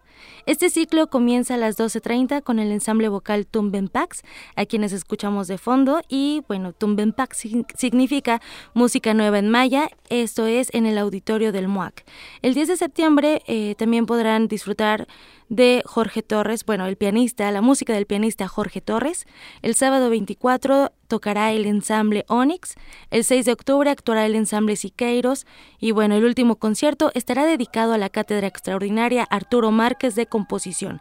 Se estrenarán las obras de cámara producidas durante 2016 de Pablo Martínez de Whitley, Odín Zamorano y Eduardo Ángel Aguilar. En total, podremos escuchar la música de 14 compositores mexicanos. La cita es este sábado 27 de agosto en el Museo Universitario Arte Contemporáneo, ubicado en el Centro Cultural Universitario. Y para hoy, la Academia de San Marcos que es la primera escuela de arte en el continente americano con 233 años de existencia, alberga tres exposiciones fotográficas. Se trata de Retrato de San Carlos, con muestras de taller de la fotógrafa anarquista de la Guerra Civil, Katy Horna, y en la segunda exposición podrán apreciar 42 postales del fotógrafo Charles B. White, Charles B. White, donde se plasma el progreso del porfirismo. Eh, podrán ver fotos de trenes, flores, vendedores, todo lo que significó para México eh, esta etapa del porfirismo. Por último, La belleza en conflicto, los Valtierra en el fotoperiodismo, en donde se reúne el trabajo de los hermanos zacatecanos Pedro, Rodolfo, Victoria y Eloy Valtierra, quienes, eh, quien es también el curador de esta muestra. Les recomendamos esta exposición, está abierta al público en las galerías de la antigua Academia de San Carlos. Hasta el 21 de octubre, la dirección es Academia número 22 en la delegación Cuauhtémoc, en el centro histórico. Más adelante traemos mayor información. Muchas gracias, Tamara. Zarpazo RU.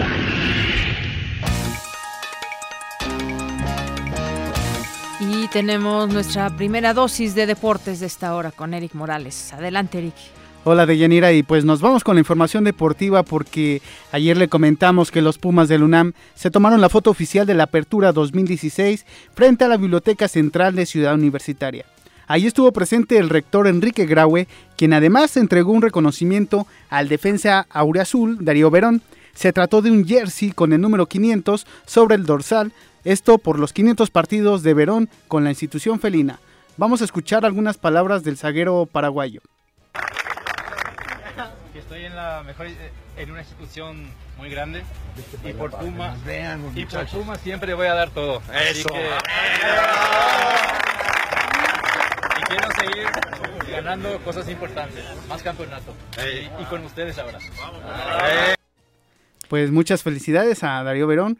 Así Eh, es, sí. Ha sido una pieza fundamental en el club desde hace ya muchos años. Y, y qué bonita foto, ¿no? Ya, ya viste Sí. las fotos, seguramente ya con el fondo ahí, la biblioteca central y bueno, pues con su uniforme y está, pues bueno, se ve maravillosa esta, esta fotografía. Qué mejor el lugar que la Biblioteca Central, un lugar emblemático para la universidad y que además es parte del nuevo uniforme de los Pumas para este, esta temporada. La foto la pueden consultar si no la han visto en las redes sociales de Prisma RU. Ahí va a estar es. para que le, le echen un ojo. La en verdad es que arroba Prisma RU y en Facebook en Prisma RU. está muy bonita la foto. ¿Qué más, Eric? En otra información, la Procuraduría Federal del Consumidor determinó que debido a las fallas que ha presentado la plataforma Chivas TV para observar los partidos del Guadalajara, los usuarios de dicho servicio podrán cancelarlo y obtener un reembolso del 100% de su dinero, además de un 20% extra para resarcir los daños. Oye, pues qué mal con ese tema de los que pagaron, ¿no? Y que estaban esperando, pues con, con todas las ansias por ver a su equipo y que, bueno, de pronto no sirve, no se ve y ni hablar. Sí, a- al principio fue con mucho escepticismo esta decisión de que Chivas dejara de transmitir sus partidos en televisión abierta y se eh, transformara en una plataforma digital porque pues sí ha tenido varias fallas, se han retrasado los partidos, se, se- hay- Tanta tecnología, tanto dinero y no, no salió, no salió como se esperaba. además de que los aficionados se quejan porque no todos tienen acceso a primero dispositivos para ver estos partidos y después una señal de calidad para que no tenga fallas Y durante además, la transmisión. tampoco todos están dispuestos a pagar, ¿no? Esa es la otra cosa. La economía también pues tendrá que ver ahí. Y bueno, pues nos vamos a otro tema porque eh, los gallos de la Liga San Nicolás de Nuevo León, que representan a México en la Serie Mundial de las Ligas Pequeñas, vencieron a Australia 10 carreras a cero. Con este triunfo los mexicanos accedieron a la semifinal del torneo y enfrentarán a su similar de Corea del Sur. Y hoy en nuestra efeméride deportiva recordaremos a unos Juegos Olímpicos que pasaron a la historia.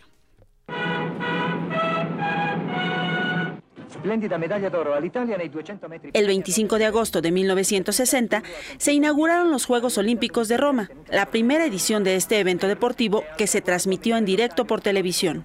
En dicha justa olímpica también se llevaron a cabo por primera vez los Juegos Paralímpicos de la historia.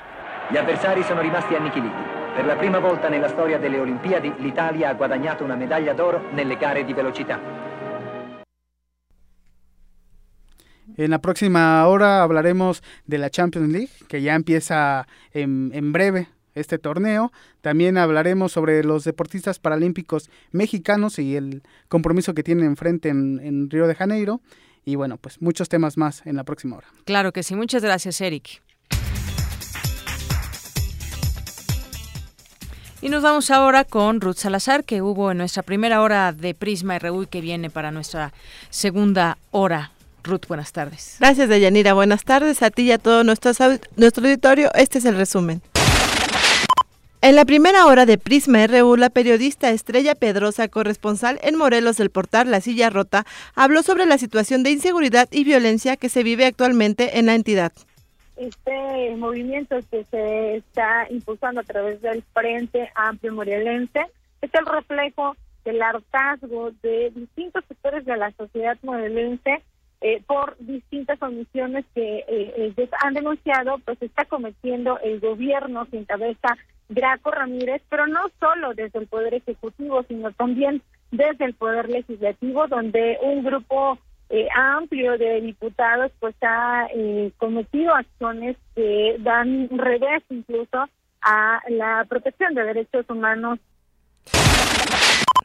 En otra información, mi compañero Isaín Morales nos informó sobre la capacidad del cuerpo humano para desarrollar la memoria inmunitaria, la cual protege el sistema inmune de infecciones generadas por virus o bacterias. Quédense con nosotros en la segunda hora de Prisma RU. Hablaremos con el periodista Carlos Augusto Villota, quien nos hablará sobre el histórico acuerdo de paz que se firmó entre el gobierno de Colombia y las FARC. Además, en el estudio de Prisma RU, en la sección de salud, a propósito del Día del Abuelo que celebramos en México cada 28 de agosto, Susana Antoni nos, nos tendrá información al respecto. El resumen de Yanira. Muchas gracias, Ruth. Son las dos en punto y nos damos un corte muy rápidamente y regresamos. Queremos conocer tu opinión. Síguenos en Twitter como arroba PrismaRU. Para nosotros, tu opinión es muy importante. Síguenos en Facebook como PrismaRU.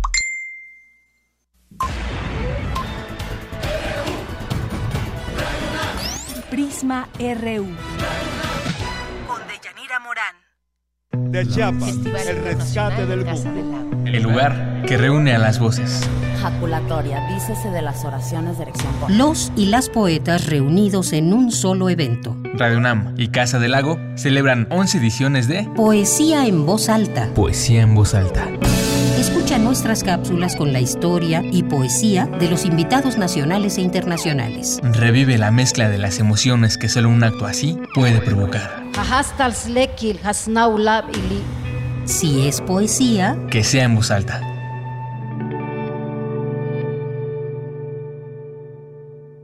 En cada colonia hay un punto donde nos encontramos, donde coincidimos.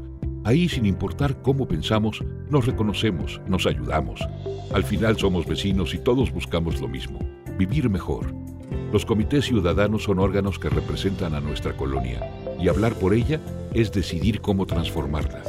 Este 4 de septiembre, elige a quienes representarán a tu colonia o pueblo. Elijamos juntos. Habla por tu colonia. Instituto Electoral del Distrito Federal.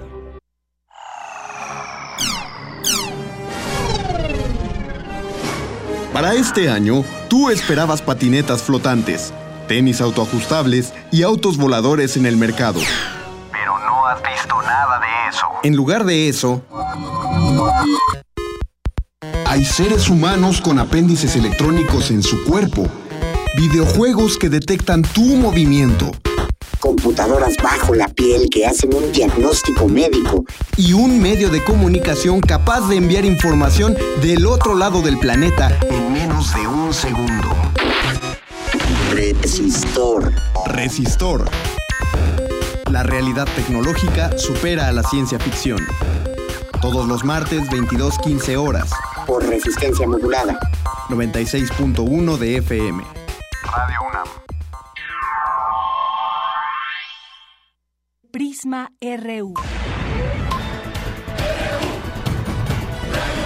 Un programa con visión universitaria para el mundo.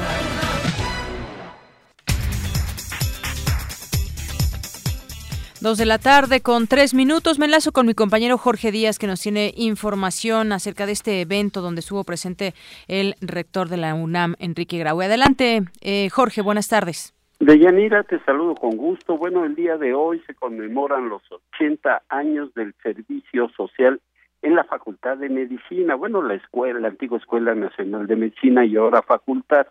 Eh, estuvo presente el eh, rector de la UNAM, Enrique Graue, y el secretario de Salud, José Narro, quien también fue rector de la máxima casa de estudios. Se señaló que en aquel entonces, cuando inició el servicio social, eh, participaron solamente 200. Hoy en día son 14 mil estudiantes al año de todas las carreras que hacen servicio social. Pero se habló precisamente del Servicio Social Médico y el, rector Enrique Graue dijo que los alumnos, los practicantes, deben vivir la realidad sanitaria de las zonas rurales y desprotegidas, aquellas zonas necesitadas que son las que más necesitan atención. Escuchemos al rector Enrique Graue. Permítame concluir diciendo que hoy, más que nunca, el servicio social debe marchar de la mano de las autoridades federales, estatales y municipales para poder gravitar con mayor fuerza en las necesidades del país. Hoy, como siempre, debe ser entendido como una etapa formativa de retroalimentación educativa y de solidaridad social. El rector Enrique Graue insistió en que el servicio social no se debe ver exclusivamente como que aprender a trabajar, sino darles eh, darle servicio a la comunidad. Por eh, tomar la palabra, José Narro dijo que nuestra universidad es una de las que más aporta o la más comprometida con la sociedad y después eh, también hizo un anuncio importante porque aquí de Yanira te comento hubo un foro de análisis durante tres días donde se vio precisamente este tema e hizo un anuncio importante el secretario de Salud. Escuchemos. Y yo establezco un compromiso clarísimo, estamos muy próximos a presentar, a plantear una nueva propuesta para incrementar de forma hasta donde podemos, pero importante, para incrementar el monto de la beca de los internos de pregrado y de los pasantes en servicio social. Porque. Bien, Yanir, te comento que también hizo eh, mención a la seguridad en la que viven los que van a las zonas rurales o más pasadas del país. Aquí había secretarios de salud de distintos estados de la República Mexicana donde dijo les estoy pidiendo a los secretarios de salud analizar el tema de la seguridad para los alumnos que van a su servicio social a estas zonas que sí son necesitadas, pero donde también hay violencia y delincuencia. El reporte que yo tengo desde la Escuela Nacional, antigua Escuela Nacional de Medicina de Yanira. Muchísimas gracias, Jorge. Gracias a ti. Hasta luego. Y bueno, de ahí nos vamos con mi compañero Antonio Quijano porque nos hablará de esta propuesta de China como anfitriona del G20. Toño, buenas tardes. Buenas tardes, Yanira, a nuestro auditorio. Efectivamente, hace unos momentos, el embajador de la República Popular de China en México, Chiu Chi, ofreció una conferencia en el aula magna de la Facultad de Filosofía y Letras de la UNAM. El tema fue la propuesta de China como anfitriona de la cumbre del G20 a celebrarse en la ciudad de Hangzhou los días 4 y 5 de septiembre y que congregará a los líderes de las mayores economías del mundo.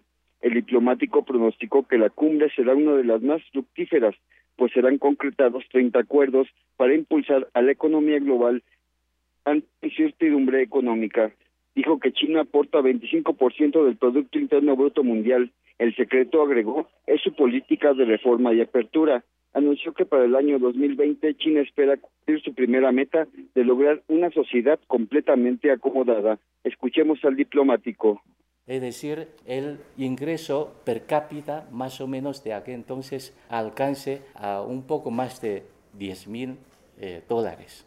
Tal vez para muchos países no es una cifra muy alta, no es algo muy importante, pero para 1.400, casi 400 millones de habitantes, que es la población de mi país, eso yo creo que es, una, es un gran salto hacia adelante. Y nuestra segunda meta es lograr la modernización total del país hacia el año 2050.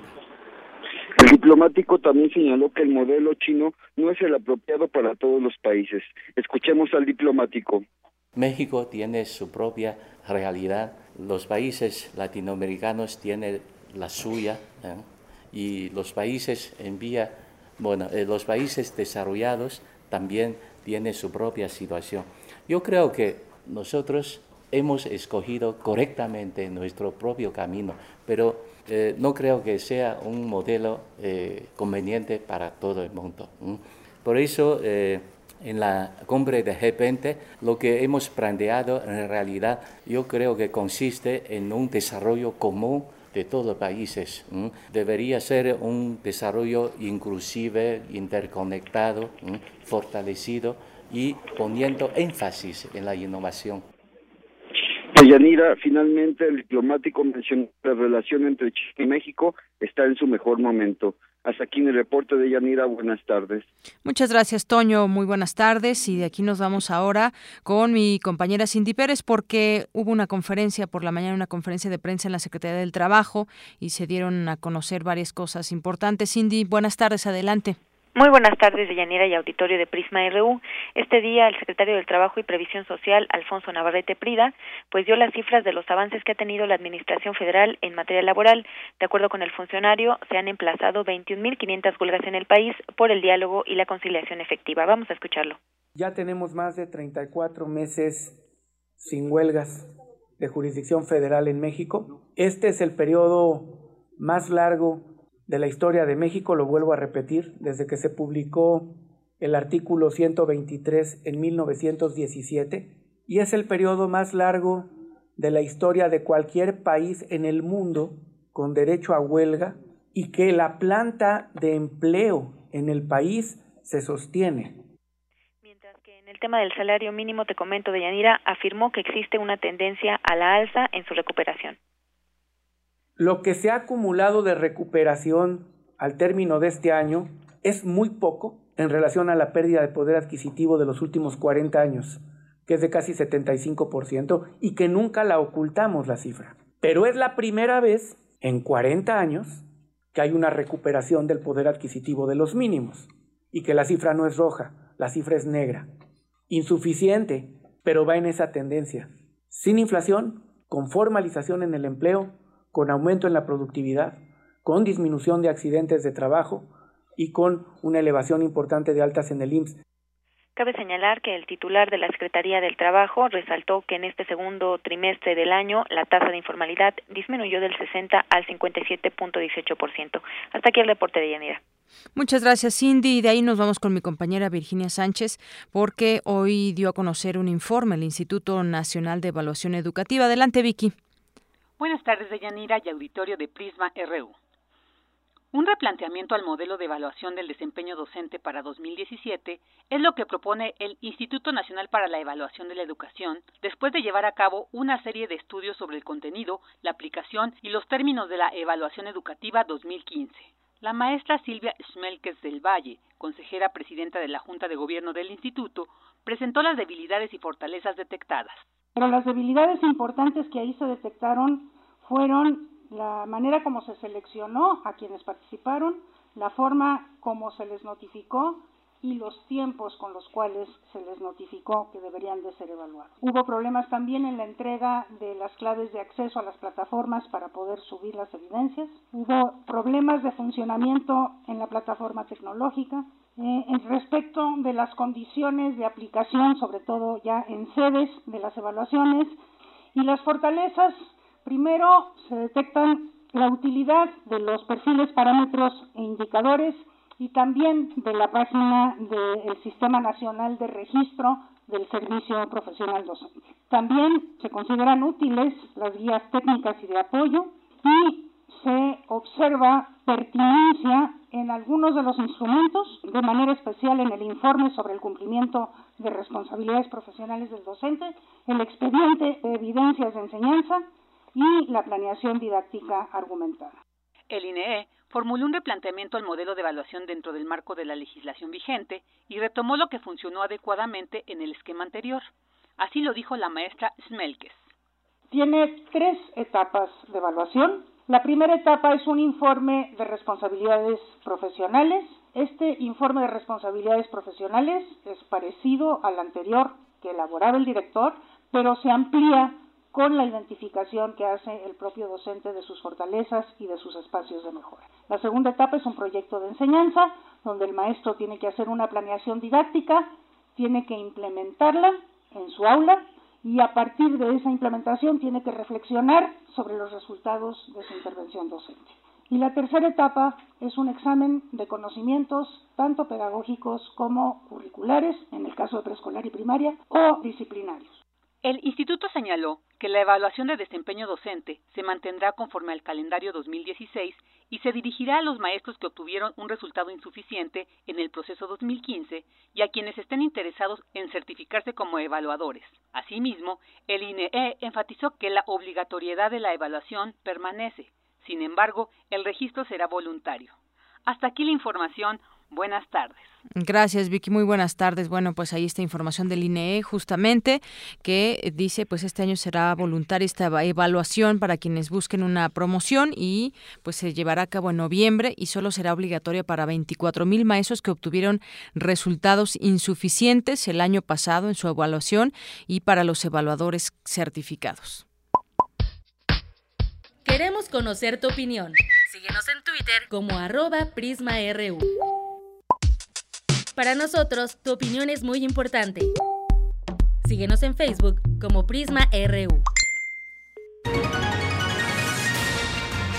Global RU.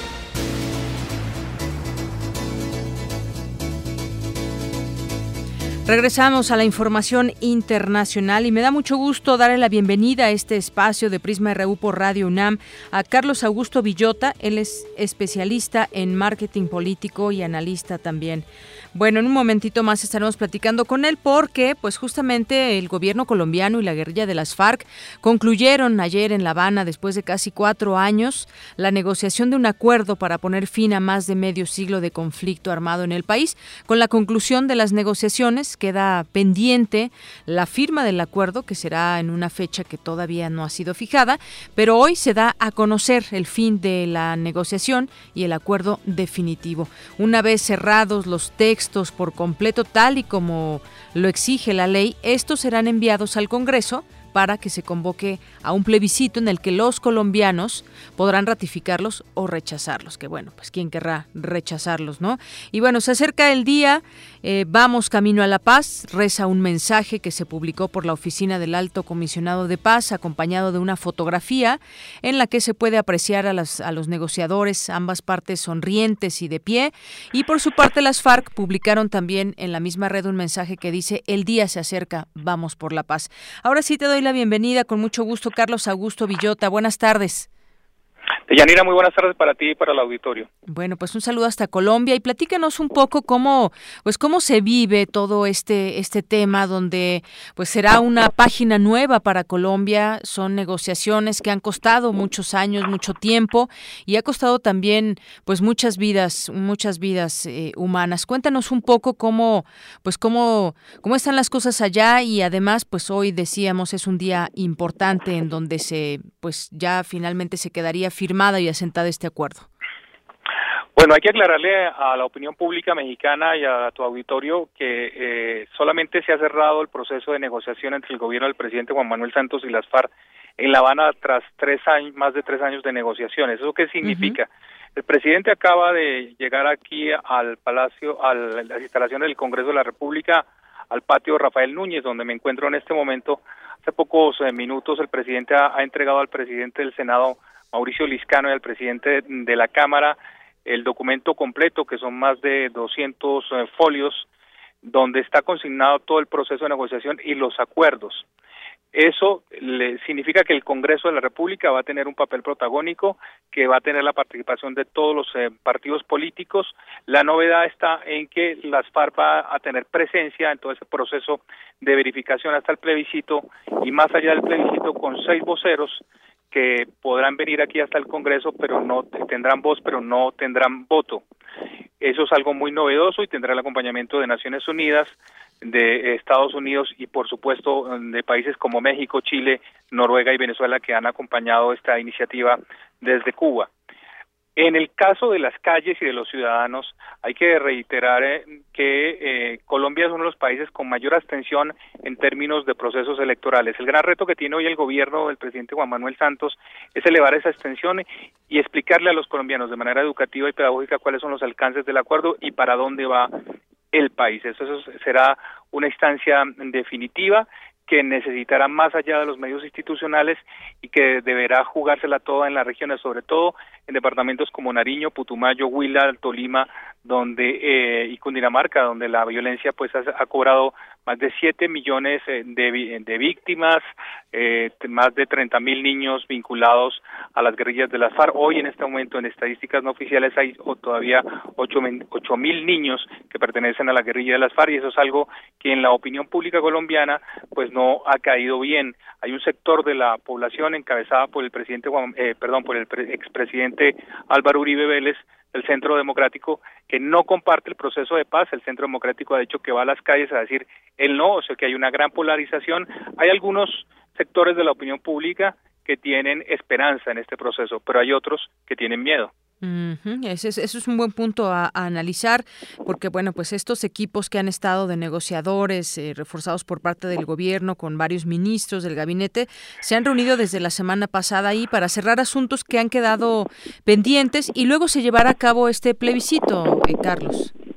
Sí, el plebiscito está convocado para el 2 de octubre, eh, ya están sentadas las bases de lo que ha sido, digamos, toda una plataforma legislativa a través del Acuerdo para la Paz y el plebiscito que fue tramitado el año pasado en la Comisión Primera del Senado en cabeza del presidente de esa célula legislativa en su momento, Manuel Enrique Rosero, del partido de la U, del departamento de Nariño, precisamente un departamento que está en la mira de todo este conflicto por la cantidad de víctimas y violencia que eso ha significado. Es más, en, el, en ese departamento hay un municipio que es Tumaco, que es eh, Puerto, que queda muy cerca al Ecuador, donde el número de víctimas, víctimas y la violencia sigue sigue existiendo.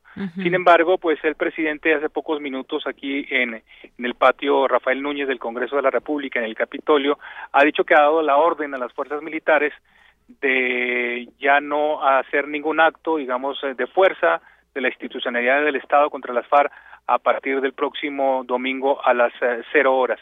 Eso da una muestra clara de la voluntad y de la decisión que tiene el presidente y todo su equipo de gobierno alrededor de este acuerdo final que ahora debe ser eh, analizado no solamente por los medios de comunicación, los partidos políticos, sino también los eh, centros de observación legislativa alrededor del mundo, centros eh, de estudios latinoamericanos, por ejemplo, que hay que existen en Alemania, en Francia, en España, que están muy interesados en este proceso de paz. ¿Por qué el interés en Colombia? Porque es el proceso ah, eh, de paz más antiguo que hay en el mundo, una guerrilla de más de cinco décadas de violencia y para que entiendan un poco tus, tu auditorio y tus oyentes, es que Colombia eh, geográficamente está dividida en 32 departamentos, más de 1.080 municipios, lo atraviesan eh, tres cordilleras, tiene dos océanos, eh, no es lo mismo construir la paz en un departamento como el Meta, que son los llanos orientales, como en Nariño, que es en el sur, en la frontera con el Ecuador, o, o en Bogotá, o en el departamento de Antioquia. La diversidad es más o igual de compleja como fue en su momento en Yugoslavia, que terminó dividido en varios eh, países. Esa es la complejidad de este momento. El presidente Santos le ha dado la autorización al ministro de Hacienda, Mauricio Cárdenas, para sentarse ya con el registrador nacional del Estado Civil para ver cuánto va a costar el plebiscito. Eh, ha dicho el ministro de Hacienda hace pocos minutos que costará 350 mil millones de pesos convocar a, a los colombianos a las urnas el próximo 2 de octubre, que estará en la mira de la comunidad internacional, porque tal vez será la votación más importante en la historia del país. Si gana el no, eso quiere decir que el proceso se cae. Si gana el sí, eso quiere decir que las FARC eh, se vinculan a la vida democrática del país, se convierten en partido político e irían a las elecciones en el 2018 a buscar curules en el Congreso, pero también en los eh, gobiernos regionales, es decir, en departamentos y municipios. ¿Por dónde tú crees que vaya el voto? Yo decía, bueno, pues yo creo que todo el mundo va a crear un proceso de paz, pero quizás me quizás me equivoque por estos pendientes que hay y esto que nos platicas de que podrían eh, ocupar curules y bueno, no mucha gente tan está de acuerdo en ello. ¿Tú cómo ves la tendencia? Pues la tendencia en este momento es que hay una total desinformación. Entonces, el gran reto del gobierno, de los partidos políticos, es una alta pedagogía para la paz, eh, es abrir a las universidades los escenarios, sobre todo de talleres y seminarios en las regiones, en los departamentos, sobre todo aquellos departamentos donde hay violencia o en los 23 lugares donde van a estar concentrados las FARC previo a lo que será el plebiscito con la verificación de las Naciones Unidas. Ese es el gran reto. Lo que pasa es que el umbral es muy bajito eh, colombianos habilitados para votar están más o menos 22 millones 500 mil personas, de acuerdo al último censo electoral. Pero el, el, umbral que colocó el gobierno para este plebiscito es de 4 millones y medio, es decir, que si 4 millones y medio de personas votan sí, eso se aprueba el acuerdo final. Si, si esa cifra es menor, pues se cae el proceso. Eh, la gente aquí cree y los analistas eh, consideramos que es una cifra muy bajita. El gobierno tiene tiene las mayorías en el Congreso, le toca a los partidos y a todo el staff del, del Estado y ha dado ya también eh, eh, el aval el gobierno para que los funcionarios públicos eh, se conviertan en promotores del sí a la paz, sí al plebiscito. Y eso pues va a cambiar el paradigma de lo que son los procesos electorales en Colombia. Muy bien, bueno, pues yo te agradezco muchísimo, Carlos Augusto Villota, que nos des este panorama de lo que acontece allá en Colombia en este en este marco donde pues se estaría cerrando eh, dentro de poco tiempo ese proceso de paz finalmente ya confirma y todo. Muchas gracias. Pues vienen momentos muy difíciles eh, y quiero agradecer y aprovechar estos micrófonos y este espacio, estos minutos, para agradecer a la Universidad de la UNAM, a todas las personas que de una u otra manera, que a nombre de México y del gobierno mexicano han venido acompañando no solamente este momento, sino los últimos años, porque tenemos algo en común, que es el tema del narcotráfico, el tema de luchar contra, contra los grupos delincuenciales y México y Colombia hoy son muy aliados y han sido testigos de que la violencia no es el mejor paso, que hay que darle el, el terreno a la paz, pero tampoco sabiendo que es que es algo muy difícil de construir. Así es. Bueno, pues muchas gracias por tus palabras, Carlos. Muchas gracias a ti, muy amable. Hasta luego. Un abrazo allá a Colombia. Buenas tardes. Carlos Augusto Villota, eh, especialista en marketing político y analista.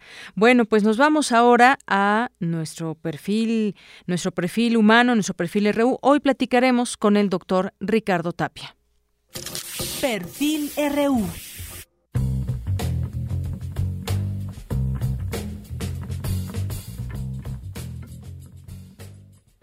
Ricardo Tapia Baruengoitia es doctor en bioquímica por la UNAM. Desde 1996 forma parte del equipo del Instituto de Fisiología Celular como investigador emérito en el Departamento de Neuropatología Molecular. De 1997 a 2000 fue director de la revista de la Academia Mexicana de la Ciencia. Se ha desempeñado como investigador visitante en el extranjero, profesor de bioquímica en la Facultad de Medicina. Sus hallazgos han dado lugar a 147 publicaciones internacionales, incluidos 6 libros y 136 artículos. Con más de 51 años de experiencia, ha recibido múltiples distinciones, entre las que destacan el Premio de la Academia de la Investigación Científica, Investigador Nacional de Excelencia, Premio Universidad Nacional en Investigación en Ciencias Naturales y Epilepsia. Su trabajo de investigación se ha centrado en los mecanismos neuroquímicos y neurofisiológicos de la comunicación interneuronal en el sistema nervioso central. Además, ha impulsado el uso del conocimiento científico en cuestiones de salud pública y bioética. Inspiración, ciencia y ética. Este es el perfil humano de Ricardo Tapia Barbengoitia.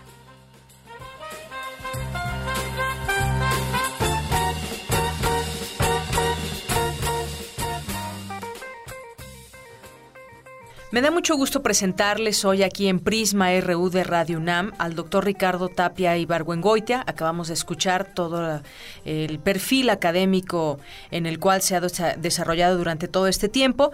Y bueno, pues le doy la bienvenida aquí en el estudio. Doctor, bienvenido, buenas tardes.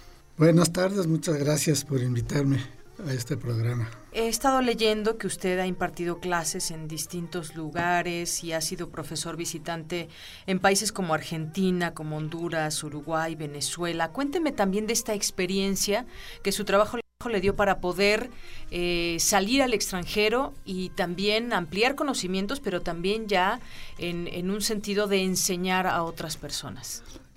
En la UNAM, como en todas las buenas universidades del mundo, la investigación siempre va ligada a la docencia. Y, después hice el doctorado en bioquímica en la UNAM. De hecho, yo fui el primer doctor en bioquímica graduado en la historia de la UNAM. ¿Esto en qué año fue? Esto fue en 1969. Muy bien. Empieza uno entonces a publicar trabajos de investigación ya en las revistas internacionales, que es el objetivo de la ciencia. Sí, que ha publicado cientos de artículos. Sí, ya, ya es un buen número de artículos. Y entonces eh, eso empieza a ser a uno conocido en el ámbito de la ciencia internacional. Y entonces lo empiezan a invitar. Exactamente, hay cursos organizados por las asociaciones internacionales de ciencias ¿Y, otros países de habla inglesa, por ejemplo, también? Habla usted inglés, ¿no? Sí, bueno, el inglés, el inglés es el idioma de la ciencia, nos guste o no. Es una puerta que tiene que No hay ningún científico eh, destacado, digamos, claro. Que realmente haga buena ciencia, que no tenga que publicar en inglés. Sí. Oye, doctor, y por ejemplo, ya pasando a todo esto que nos platica, y muy en resumen yo lo sé, porque podríamos platicar horas de, de su trayectoria académica y lo que ha hecho en, en nuestro país y como invitado en otros lugares, sus reconocimientos, los premios, los cientos de artículos que ha escrito, pero pues vámonos más a conocer al, al doctor Ricardo Tapia en un día como en lo que le gusta hacer? Por ejemplo, ¿cuáles son sus, pasatiempos? Desde que era yo adolescente empecé a leer mucho, leí un, buen lector de, ficción. ¿Le gusta la ficción? Y de poesía también. Y de hecho hasta alguna vez publiqué un poema en la revista Vuelta, que en esa época todavía la dirigía Octavio Paz y ahí me publicaron un, poema hace pues hace ya muchos años. Pero de joven hice también mucho mucho deporte. ¿Qué, ¿Qué, este, deporte le gustaba hacer? Bueno, mi padre fue campeón nacional de tenis siete años, nadie le ganaba. y, y, yo empecé a jugar tenis también, enseñado por mi papá, y con mi hermano Fernando, que, que llegó a jugar torneos internacionales de tenis este, ganábamos, ganamos algún campeonato infantil. ¿Y dónde jugaba, doctor? En el Deportivo Chapultepec, que era donde mi padre este, iba muy frecuentemente. Pero también este, hice algo de alpinismo, subí al Popocatépetl, subí al Iztaccíhuatl. Y con todo esto, la música, la música ha sido una de mis pasiones también. ¿Qué música, le gusta? Clásica. Clásica. Todavía recuerdo la primera ocasión en que fui yo a, Bellas Artes y tocaban el Requiem de Berlioz, recuerdo, yo tendría 17, 18 años y fue impactante. ¿Y todavía sigue yendo a conciertos de música Bueno, a la sala de Zahualcoyot voy lo más seguido que puedo, los sábados. ¿Y le gusta viajar, por ejemplo? Sí, bueno, los viajes... Por un ha viajado mucho.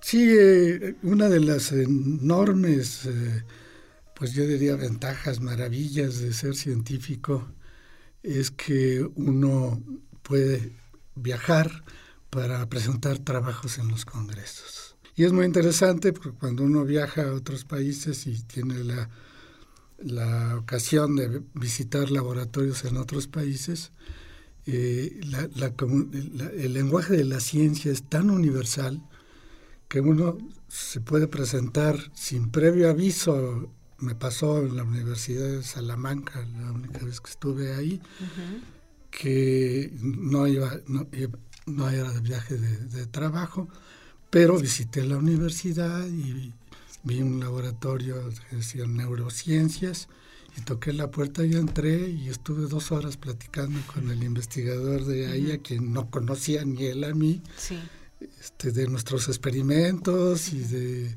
en fin. Un encuentro que no se esperaba, pero que fue muy fructífero. Sí, y esto es lo más común, ¿no? Siempre cuando uno viaja aún de vacaciones, si hay la manera de visitar laboratorios, pues uno lo, aprovecha. Y yo le preguntaría, hoy en día se habla mucho, sobre todo en algunos países que ya lo tienen eh, permitida, el tema de la eutanasia.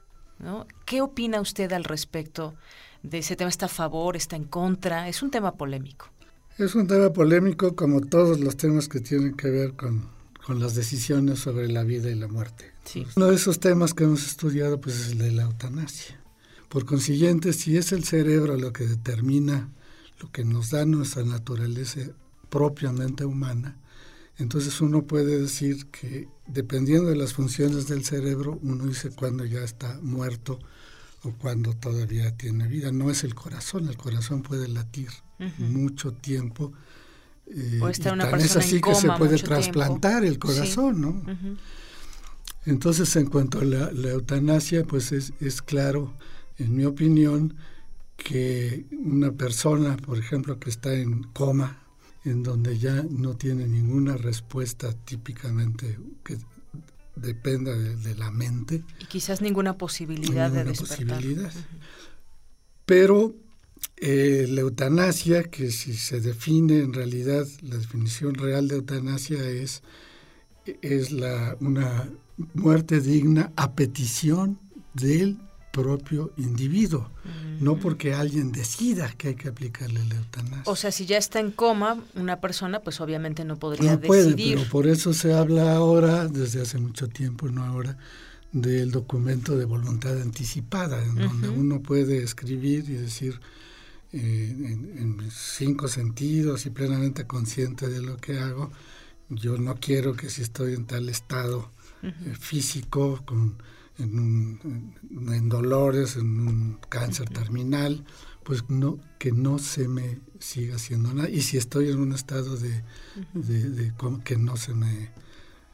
O si tengo un paro cardíaco en una cirugía, pues que no se me resucite. Pero está más es más permisiva la, eutanasia legalmente, son básicamente Bélgica. Bélgica.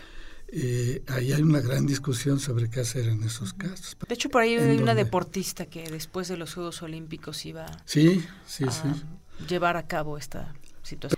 Oiga, doctor, no, no puedo dejarlo ir sin preguntarle sobre otro tema también muy polémico, que tiene que ver con la marihuana. Y bueno, pues como sabemos hay voces a favor, hay voces en contra. Nos lleva a un tema que también tiene que ver con la salud y muchos, muchos detractores dicen la marihuana pues va a matar a la juventud y muchos eh, dicen, bueno, pues no, no nadie se ha muerto por un pasón de marihuana y muchas otras cosas. ¿Usted qué opina?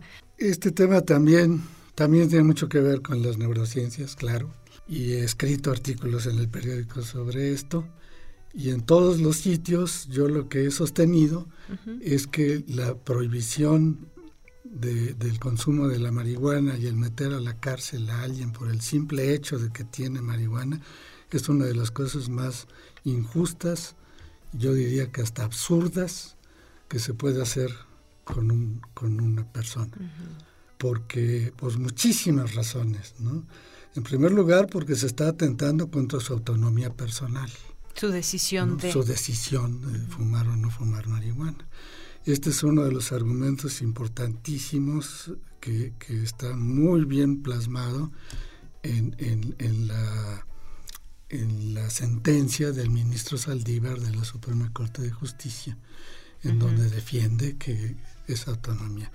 Médicamente, ¿qué tanto daño hace al, cerebro, a las neuronas? Explíquemelo. La marihuana es una de las drogas que menos daño causa al sistema nervioso y a otros órganos también. No digo que sea inocua, no hay ninguna droga, y cuando digo droga digo medicina. Sí, también. claro. No hay ninguna sustancia que se use médicamente, por más beneficiosa que sea, que no tenga efectos colaterales indeseables. ¿Se ha exagerado, cree usted, en su no solamente es exagerado, sino se ha usado como argumento para decirle, eh, eh, vamos, yo lo veo realmente tan absurdo como que para protegerte de, los daños de la marihuana, si la consumes, te meto a la cárcel. ¿Dónde está la, más mínima lógica para esto? El tabaco y el alcohol matan a miles, a millones de personas en el mundo cada año. La marihuana, tú lo acabas de decir hace un momento, no hay un solo caso registrado de muerte causada por marihuana, ni uno solo. Que me responde la pregunta de que es peor el tabaquismo y el alcoholismo que la marihuana. pero muchísimo peor. Realmente el que se mantenga esta, esta prohibición, para no ir a la historia de la marihuana, porque la razón de la prohibición de la marihuana fueron razones políticas que se inventaron en Estados Unidos y, y la marihuana fue legal hasta 1961, cuando en, en una reunión de La Haya dijeron que, era malísima, ¿no? Todo empezó porque eh, eh, el, que era el jefe de lo que ahora es la DEA, a principios del siglo pasado, dijo que los negros y los hispanos eran violadores y asesinos porque consumían marihuana. Ese es el origen de la prohibición de la marihuana. Y volviendo a la situación de México, tiene muchos efectos medicinales buenos. no quiere decir que cubre todo. Sí. ¿no? Porque luego, ah, ahora quieres curar todo con marihuana. No, es como cualquier medicina. Tiene sus indicaciones. Su parte medicinal. Y tiene los distintos compuestos de la marihuana, algunos de los cuales tienen otros, unos efectos que no tienen otros. Pues mi posición es, es muy clara. Mientras sigamos con la prohibición de la marihuana, vamos a seguir con las cárceles llenas de jóvenes absolutamente inocentes que además se vuelven criminales en las cárceles, es que los que están regulando todo son los narcos. Los narcos son los que están regulando qué tipo de marihuana. Y no están ¿A quién se la venden? ¿A cuánto se la venden? Ellos son los que regulan todo. Bueno, les estamos dejando toda la regulación a, los narcotraficantes. Y se abrió ya el tema, eso es importante, pero todavía no hay, no hay pues nada en la mesa con respecto a su legalización. Hubo algunos pequeños avances, pero pues es un tema que todavía no bueno, se supone que ahora que empiece el siguiente periodo de sesiones en la Cámara de Diputados, tienen que retomar la propuesta del presidente Peña. Doctor Ricardo Tapia y Ibargüengoitia, muchísimas gracias por venir aquí a Radio UNAM, al programa de Prisma RU. Le agradezco mucho que haya estado aquí. Muchas gracias por permitirme estar aquí en este programa. Gracias, hasta luego. Hasta luego. Prisma RU. Un programa con visión universitaria para el mundo.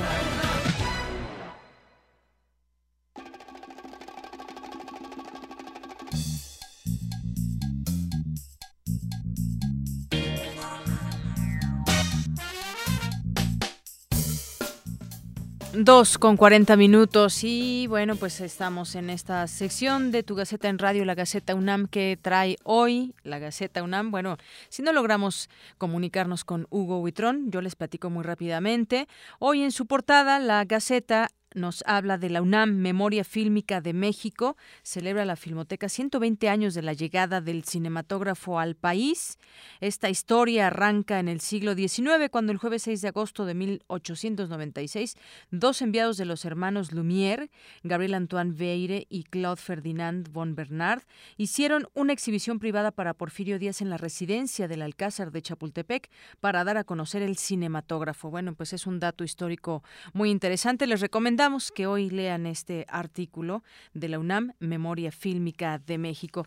Y entre otras cosas, también podemos encontrar entre sus páginas, eh, ya le habíamos hablado de ello durante la semana del exoesqueleto, pero aquí va a poder ver algunas fotografías a color que trae hoy la Gaceta para que se dé una idea de este desarrollo que han hecho académicos y egresados de mecatrónica.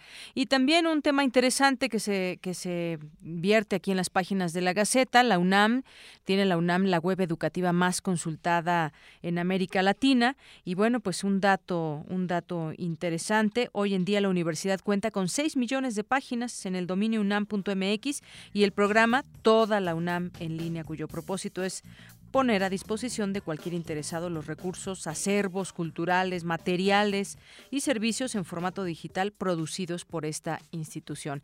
Y también para aquellos interesados en eh, pues oportunidades de colaboración académica con la Unión Europea se abre esta oportunidad. Bueno, pues te saludo con mucho gusto, Hugo Huitrón. Buenas tardes, adelante.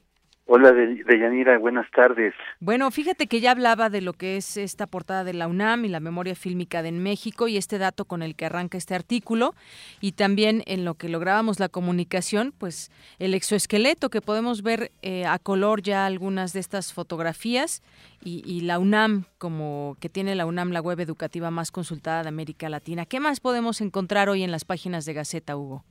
Sí, mira, como lo, como lo comentaste, bueno, la los 120 años de la llegada del séptimo arte a nuestro país, este, la cuestión de la creación del, del exoesqueleto, del dispositivo que ayuda a los pacientes con lesión medular, y también traemos, publicamos un suplemento especial eh, de singular importancia en el actual contexto nacional, que es el Reglamento de Transparencia y Acceso a la Información Pública de la UNAM, que también dimos cuenta en la, en la Gaceta anterior. eh, también tenemos en investigación que se descubre descubren estructura celular de un parásito. Que este hallazgo podría ayudar a combatir a combatirlo con fármacos más eficaces y precisos. Y por último, en, deportes informamos sobre la sorprendente actuación de Melissa Márquez, una alumna de la FES Aragón, quien logró medalla de oro en la prueba individual de par de remos cortos en 2.000 metros del pasado nacional juvenil. Esto es parte de la información que traemos el día de hoy en la Gaceta. Muchas gracias, Hugo. Y bueno, pues la fotografía de Pumas 2016, aquí esta fotografía que está del equipo, está el director Enrique Graue y pues de fondo se ve la Biblioteca Central. La Biblioteca Central, el emblema de, la UNAM y, de, México. Y de México, así es. Sí. Deyanira, pues te agradezco mucho. ¿A ti? Un saludo a los radioescuchas y no se olviden, sean felices. Seamos felices, Hugo. Muchas gracias, buenas tardes. Gracias, hasta luego. Hasta luego. Y bueno, pues nos vamos ahora a la sección de Susana Antoni, que pues su sección de salud nos va a hablar de distintos temas. Y bueno, pues te presento con todo el gusto de siempre, Susana, en esta segunda colaboración aquí en Prisma RU y de aquí, de aquí en adelante, de aquí para el Real. Bienvenida, Susana. Muchísimas gracias, Deyanira. Un placer saludarte a ti y al auditorio. Creo que no me está oyendo. Muchas gracias a ti y al auditorio. Es un placer estar nuevamente con ustedes. Y bueno, vamos a tomar ahora el tema de la vejez. Tomando claro que eh, es el mes de agosto, vamos a retomar este interesante tema que a todos nos incumbe porque pues es una etapa de vida a la que todos esperamos llegar esperar, eh, esperar eh, alegremente. Bien, pues eh, tenemos una nota para abrir este tema, pensando en que en 1982 se efectuó la primera asamblea de la ONU sobre envejecimiento, donde se estableció el mes de agosto como el de la vejez. Ayer se hizo, bueno, empezó un congreso muy interesante y sobre este tema tenemos el reportaje de nuestro compañero Jorge Díaz.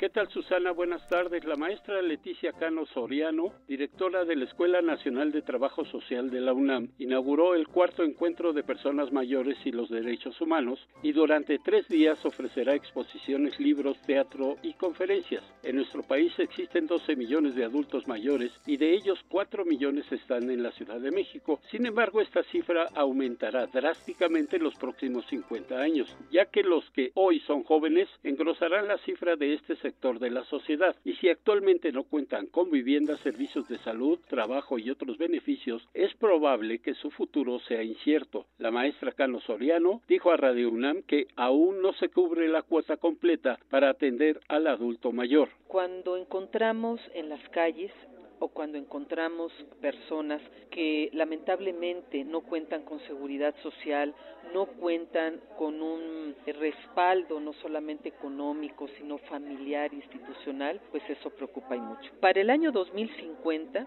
pues vamos a tener un número importante de, de, adultos mayores que si desde ahora con las nuevas generaciones, y quiero hablar de esta perspectiva, de, con las nuevas generaciones, con una visión intergeneracional, no se previene el tema de la seguridad social, de los apoyos, de, de garantizar los derechos, vamos a tener un escenario muy difícil.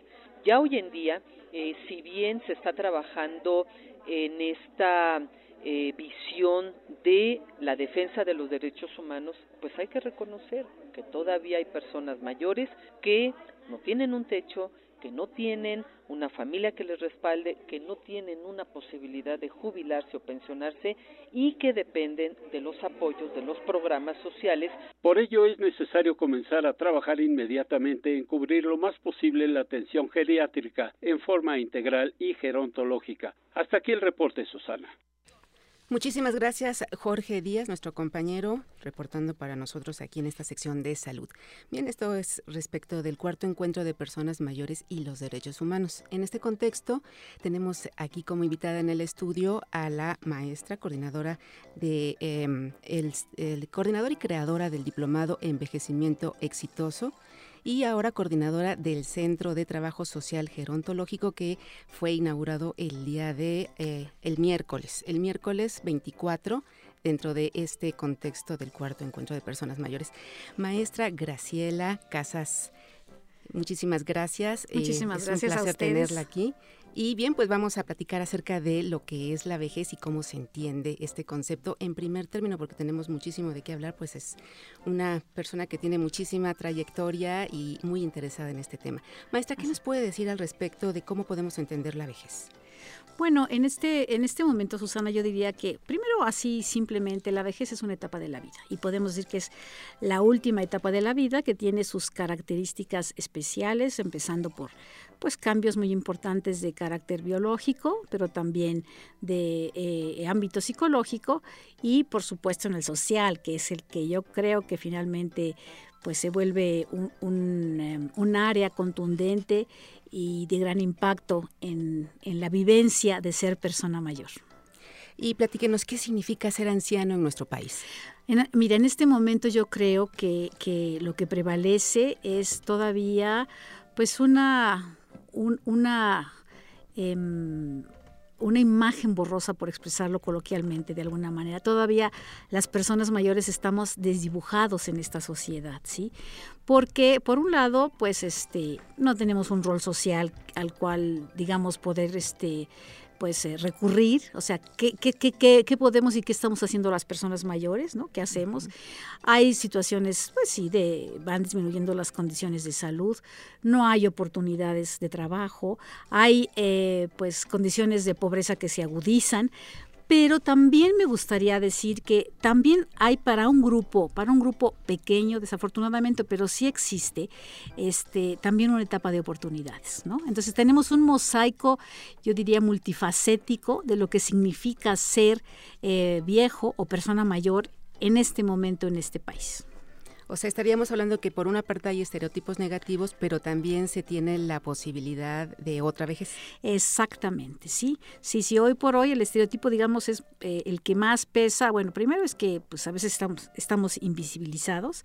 Eh, estamos, eh, se asume con frecuencia que las personas mayores son, son dependientes, este, no son productivas y que pueden ser un estorbo para la sociedad, que ya tienen ideas caducas, que ya no contribuyen al crecimiento económico, que ya no les queda mucho por hacer, ¿sí? Pero ciertamente este, eh, tenemos que reconocer que nosotros ya ah, conquistamos la longevidad, ¿no? O sea, en México actualmente pues eh, la esperanza de vida está en los 76 años en promedio y pronto alcanzaremos los 80. Y al término, eh, todavía tenemos, bueno, al término de, este siglo que falta mucho, yo creo que estaremos rebasando sin problema en el mundo, eh, llegando a los 100 más, o más de 100 años. O sea, se conquista más años de vida. ¿Y para qué los queremos? Exactamente. Esa es la pregunta que nos debemos debemos hacer ahorita, especialmente pues los, eh, los gerontólogos, ¿qué vamos a hacer con tantos años? O sea, fíjate, nunca, nunca la historia de la humanidad, en la historia de la humanidad habían existido tantas personas mayores. Es la primera vez que la humanidad se enfrenta a este número de población tan grande. A la mitad de este siglo en México vamos a tener 100 personas mayores, 100 eh, personas niños por cada 150 personas mayores. O sea, es un hecho inédito en la historia de la humanidad. Así es. Estamos, estamos ante algo que nunca habíamos vivido.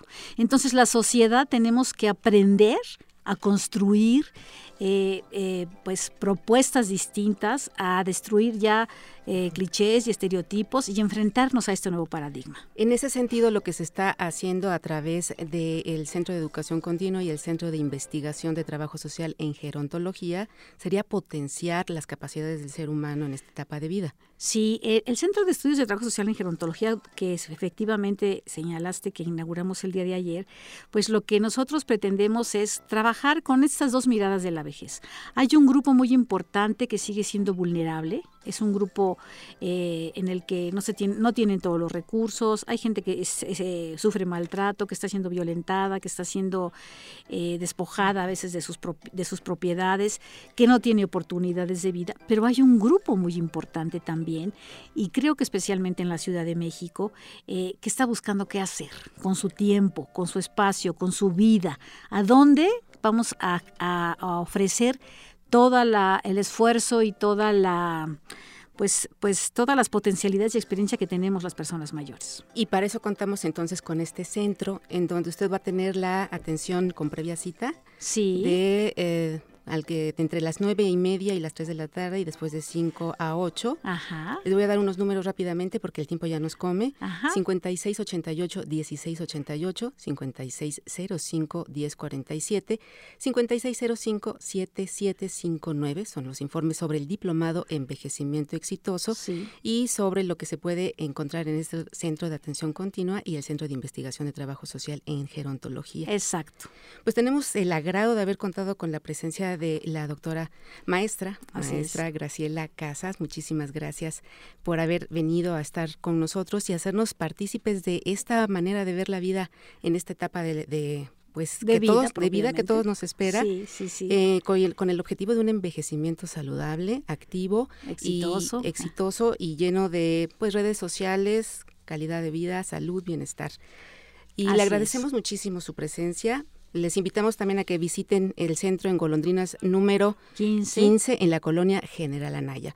Bien, Deyanira, pues así terminamos la sección. Te agradecemos mucho eh, el apoyo para poder dar a conocer esto que se está haciendo dentro del ámbito de la UNAM. Gracias, Susi. Gracias, maestra. Muchísimas gracias. Sí, espero encontrarlos pronto en el centro. Muchas gracias. Nos vamos a nuestra poesía de jueves. Poesía RU.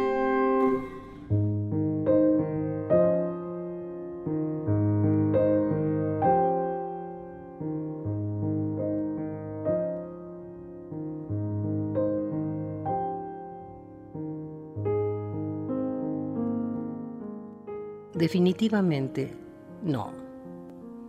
No basta que uno ame y que le amen.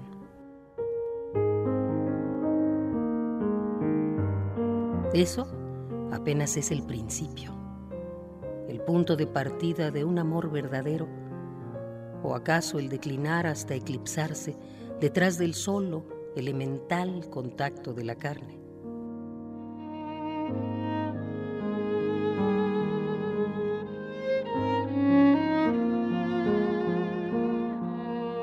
Definitivamente no. No basta que uno ame y que le amen. Hace falta integrarse plenamente. Conseguir que dos seres piensen, sientan como un corazón y un cerebro. Uno en la angustia y el placer. Uno en la alegría y en el llanto. Uno uno también en la congoja de vivir sin sonrojos y sin tedio.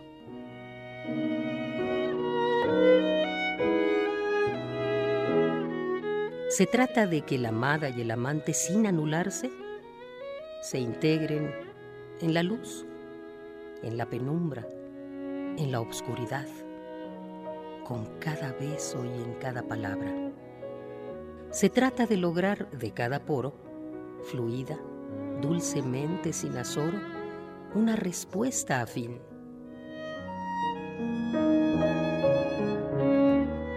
No ama ni se hace amar quien trata a la mujer como una cosa, quien llamándole diosa la envilece, la corrompe o mantiene sujeta, quien toma a la mujer de sus anhelos sin pararse a pensar cómo recibe sus caricias, si se entrega por amor o simplemente se resigna y obedece. Mas proyecta su negra sombra la tradición esclava. Se yergue o repta como sierpe la efigie feudataria del hombre, amo y señor de todo. Por ello es que prefiere a hacerse amar el imponerse. Y se impone y ejerce el derecho de pernada, convirtiendo en prostíbulo su casa.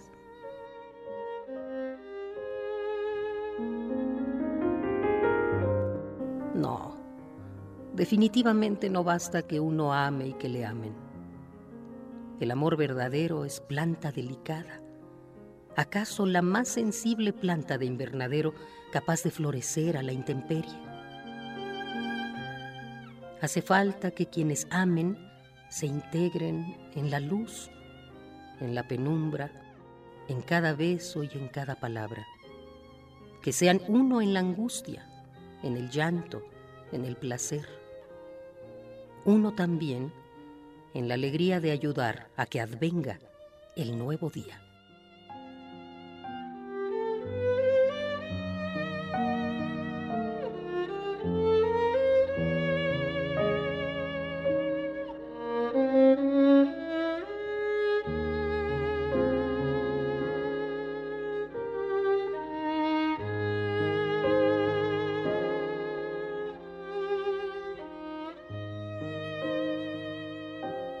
No basta amar. Miguel Aroche Parra.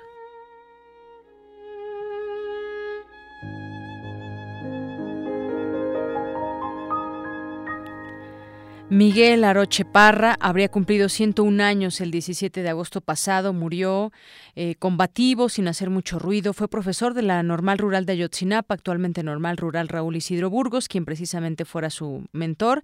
Y bueno, pues en 1959 fue arrestado y encarcelado durante siete años, siete meses y 16 días solo por apoyar el movimiento ferrocarrilero mexicano.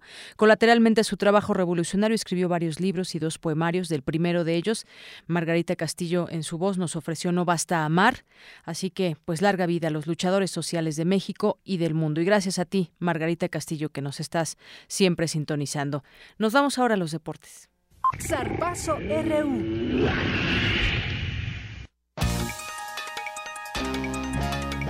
Adelante, Eric. Hola Deyanira, pues te comento que el primer grupo de deportistas paralímpicos mexicanos ya está en Brasil para participar en los Juegos Paralímpicos de Río de Janeiro. Aidea Cebes, nadadora paralímpica, habló sobre sus expectativas de este evento deportivo. Como cualquier atleta, todo hay muchísima presión, ¿no?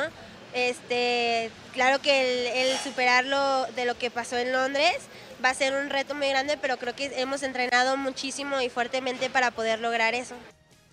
La delegación mexicana estará integrada por 69 atletas en total y 7 ya están en Río de Janeiro. Finalmente te comento que los tenistas Roger Federer y Rafael Nadal formarán parte de un mismo equipo en la primera edición de la Copa Alaver, que se llevará a cabo en la República Checa en septiembre de 2017. Es la información deportiva que tengo hoy. Nos escuchamos mañana.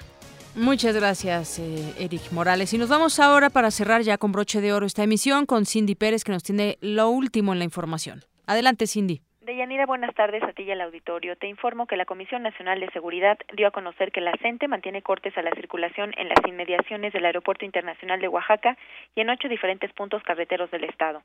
El titular de la Secretaría de Desarrollo Social, José Antonio Mit, aseguró que el abasto de la canasta básica está garantizado en los estados donde hay bloqueos de la CENTE, como Oaxaca, Chiapas, Guerrero y Michoacán. Por otra parte, el jefe de gobierno de la Ciudad de México, Miguel Ángel Mancera, afirmó que México necesita una transformación educativa sin ir en contra de los maestros y, y sin afectar a los niños. En otra información, las bolsas europeas cerraron este jueves con su peor caída en tres semanas, luego de los descensos de las mineras y por la espera del discurso de la presidenta de la Reserva Federal, Janet Yellen. Es la información hasta el momento de Yanira. Muchas gracias, Cindy. Y con esto cerramos. Muchas gracias a todo el equipo. A nombre de todos, soy de Yanira Morán y nos escuchamos mañana en punto de la una.